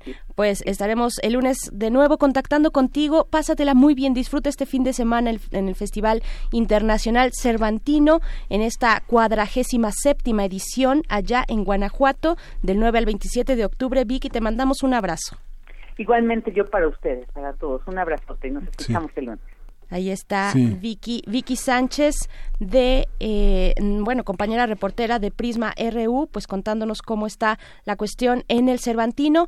Vamos en unos momentos más a decirles qué hay hoy en Radio UNAM, pero antes, antes recordar que hoy es el Día Internacional de la, de la Niña. Eh, por ahí en redes sociales nos ponían, bueno, ¿y por qué el niño no? Bueno, pues es, es un llamado, un llamado que hace Naciones Unidas para hablar de cuestiones de acceso a la educación, por ejemplo, de matrimonio infantil, de mortalidad materna, de ciertos temas que tienen que ver con las desigualdades que pueden padecer las niñas. No quiere decir que los niños no, eh, pero, pero bueno, este día es dedicado a las, a las niñas. Hablamos Sí. de cuestiones tan terribles como la ablación, la mutilación Sí. genital. En fin, hay mucho, mucho que tratar Hay que al leer este, este, hay, hay un relato en la primera parte del segundo sexo es maravilloso como Simón de Beauvoir demuestra como una, como un ser humano se convierte en niña, ¿no? Como un ser humano se convierte en mujer. sí, On sí. devient femme, dice Simón de Beauvoir, uno se convierte en mujer, uno no Uno- nace mujer, sino se convierte en eso. Así es maravilloso. Así es, es maravilloso. La descripción de orinar de pie. Así es. Para sí, una niña. totalmente. Es no, es fantástico. no, es fantástico, Sí. hay que leerlo. Hay que leerlo y, y recordar que pues no existe tal cosa como la discriminación inversa. En, bien- en fin, ya mucho mucho que decir sobre este tema, pero nos vamos con lo que tiene hoy en Radio UNAM programado para ustedes. Hoy en Radio UNAM, Y pues bueno, ya está en la cabina nuestro querido Adenir del Servicio Social. ¿Cómo Hola, estás, Adenir? Hola, buenos días, ¿cómo están? Pues bien, ah, en el 860, rápidamente, en el 860 de AM, a las 10 de la mañana, terminando primer movimiento, tenemos temas de nuestra historia, va a ser en vivo. A las 12, los bienes terrenales, también en vivo. Ah, en el 96.1, eh, terminando, ah, tenemos la ciencia que somos, también en vivo. A la una de la tarde, en nuestro noticiario Prisma RU con Deyanira Morán. A las 15 horas, escaparate en vivo. Ah, a las 18, cuando el rock dominaba el mundo, el día de hoy vamos a, a escuchar a David Bowie con su Ay. álbum Honky Dory. Ay, qué bien. Así es. A las 19, el panorama del jazz con Anthony Baxton. Vamos a escuchar a este jazzista. Perfecto. A las 20 horas, resistencia modulada. Hoy toca Metálisis. Saludos al perro. a las 21 interacciones en vivo desde la sala. Intersecciones, de, la, desde la sala Julián Carrillo. Ah, regresamos con Resistencia Modulada a las 22 horas. Así es. Sábado y domingo tenemos eh, testimonio de oídas de 1 a 2 de la mañana y Gabinete de Curiosidades el domingo con nuestra productora Frida y vamos a escuchar algo de Hildur Kuldanotir, es una chelista, es una chelista que entre entre sus creaciones tiene el score del Joker en este momento. compositora de la música de Joker. y tiene Chernobyl también y mm, pues este Ay, va a estar bueno eso. Y The Revenants de Iñárritu, así es. Buenísimo. Y pues vamos a escuchar en este momento a Bombers de David Bowie con este con este tema. Ah, muy bien. Bueno, les platico que esta que cuando el rock domina al mundo, vamos a escuchar el álbum de Honky Dory, que creo que es un álbum muy íntimo para, para, para Bowie, tiene este, canciones que les dedica a sus hijos, que son eh, dedicadas para influencias como Bob Dylan, como The Velvet Underground. Escúchenlo, va a estar muy bueno. Yo creo que sí, sin duda. ¿Tenemos los nombres de los ganadores por acá? ¿Sí los tenemos? No ya no nos da tiempo, pero bueno, sí los tenemos por acá. A ver, vamos a ver de qué se trata. Creo que puedo ver que es para Marco Fernández, Román Hernández García y Esther Chivis son los ganadores de los libros. Sí, sí, ¿verdad? De estos libros de Dan Simmons. Pues bueno, ah, de los pases para el teatro. Para mañana, perfecto, para llevar a los más pequeños al teatro. Pues muchas gracias a Denir, nos estamos despidiendo, nos encontramos el próximo lunes aquí a las 7 de la mañana en primer movimiento. Miguel Ángel Quemain, muchas gracias. Ya nos vamos, nos escuchamos el lunes y el martes nos escuchamos en Chihuahua. Así que, por favor, sintonice primer movimiento. Esto fue primer movimiento. El mundo desde la universidad.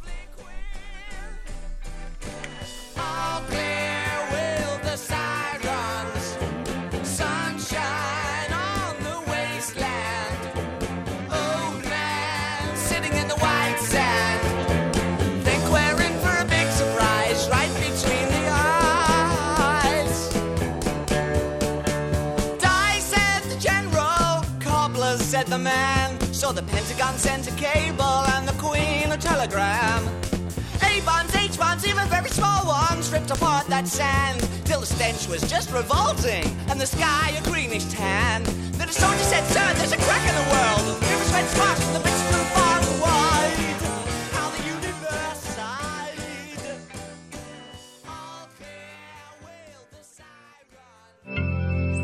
Radio UNAM presentó Primer movimiento. El mundo desde la universidad.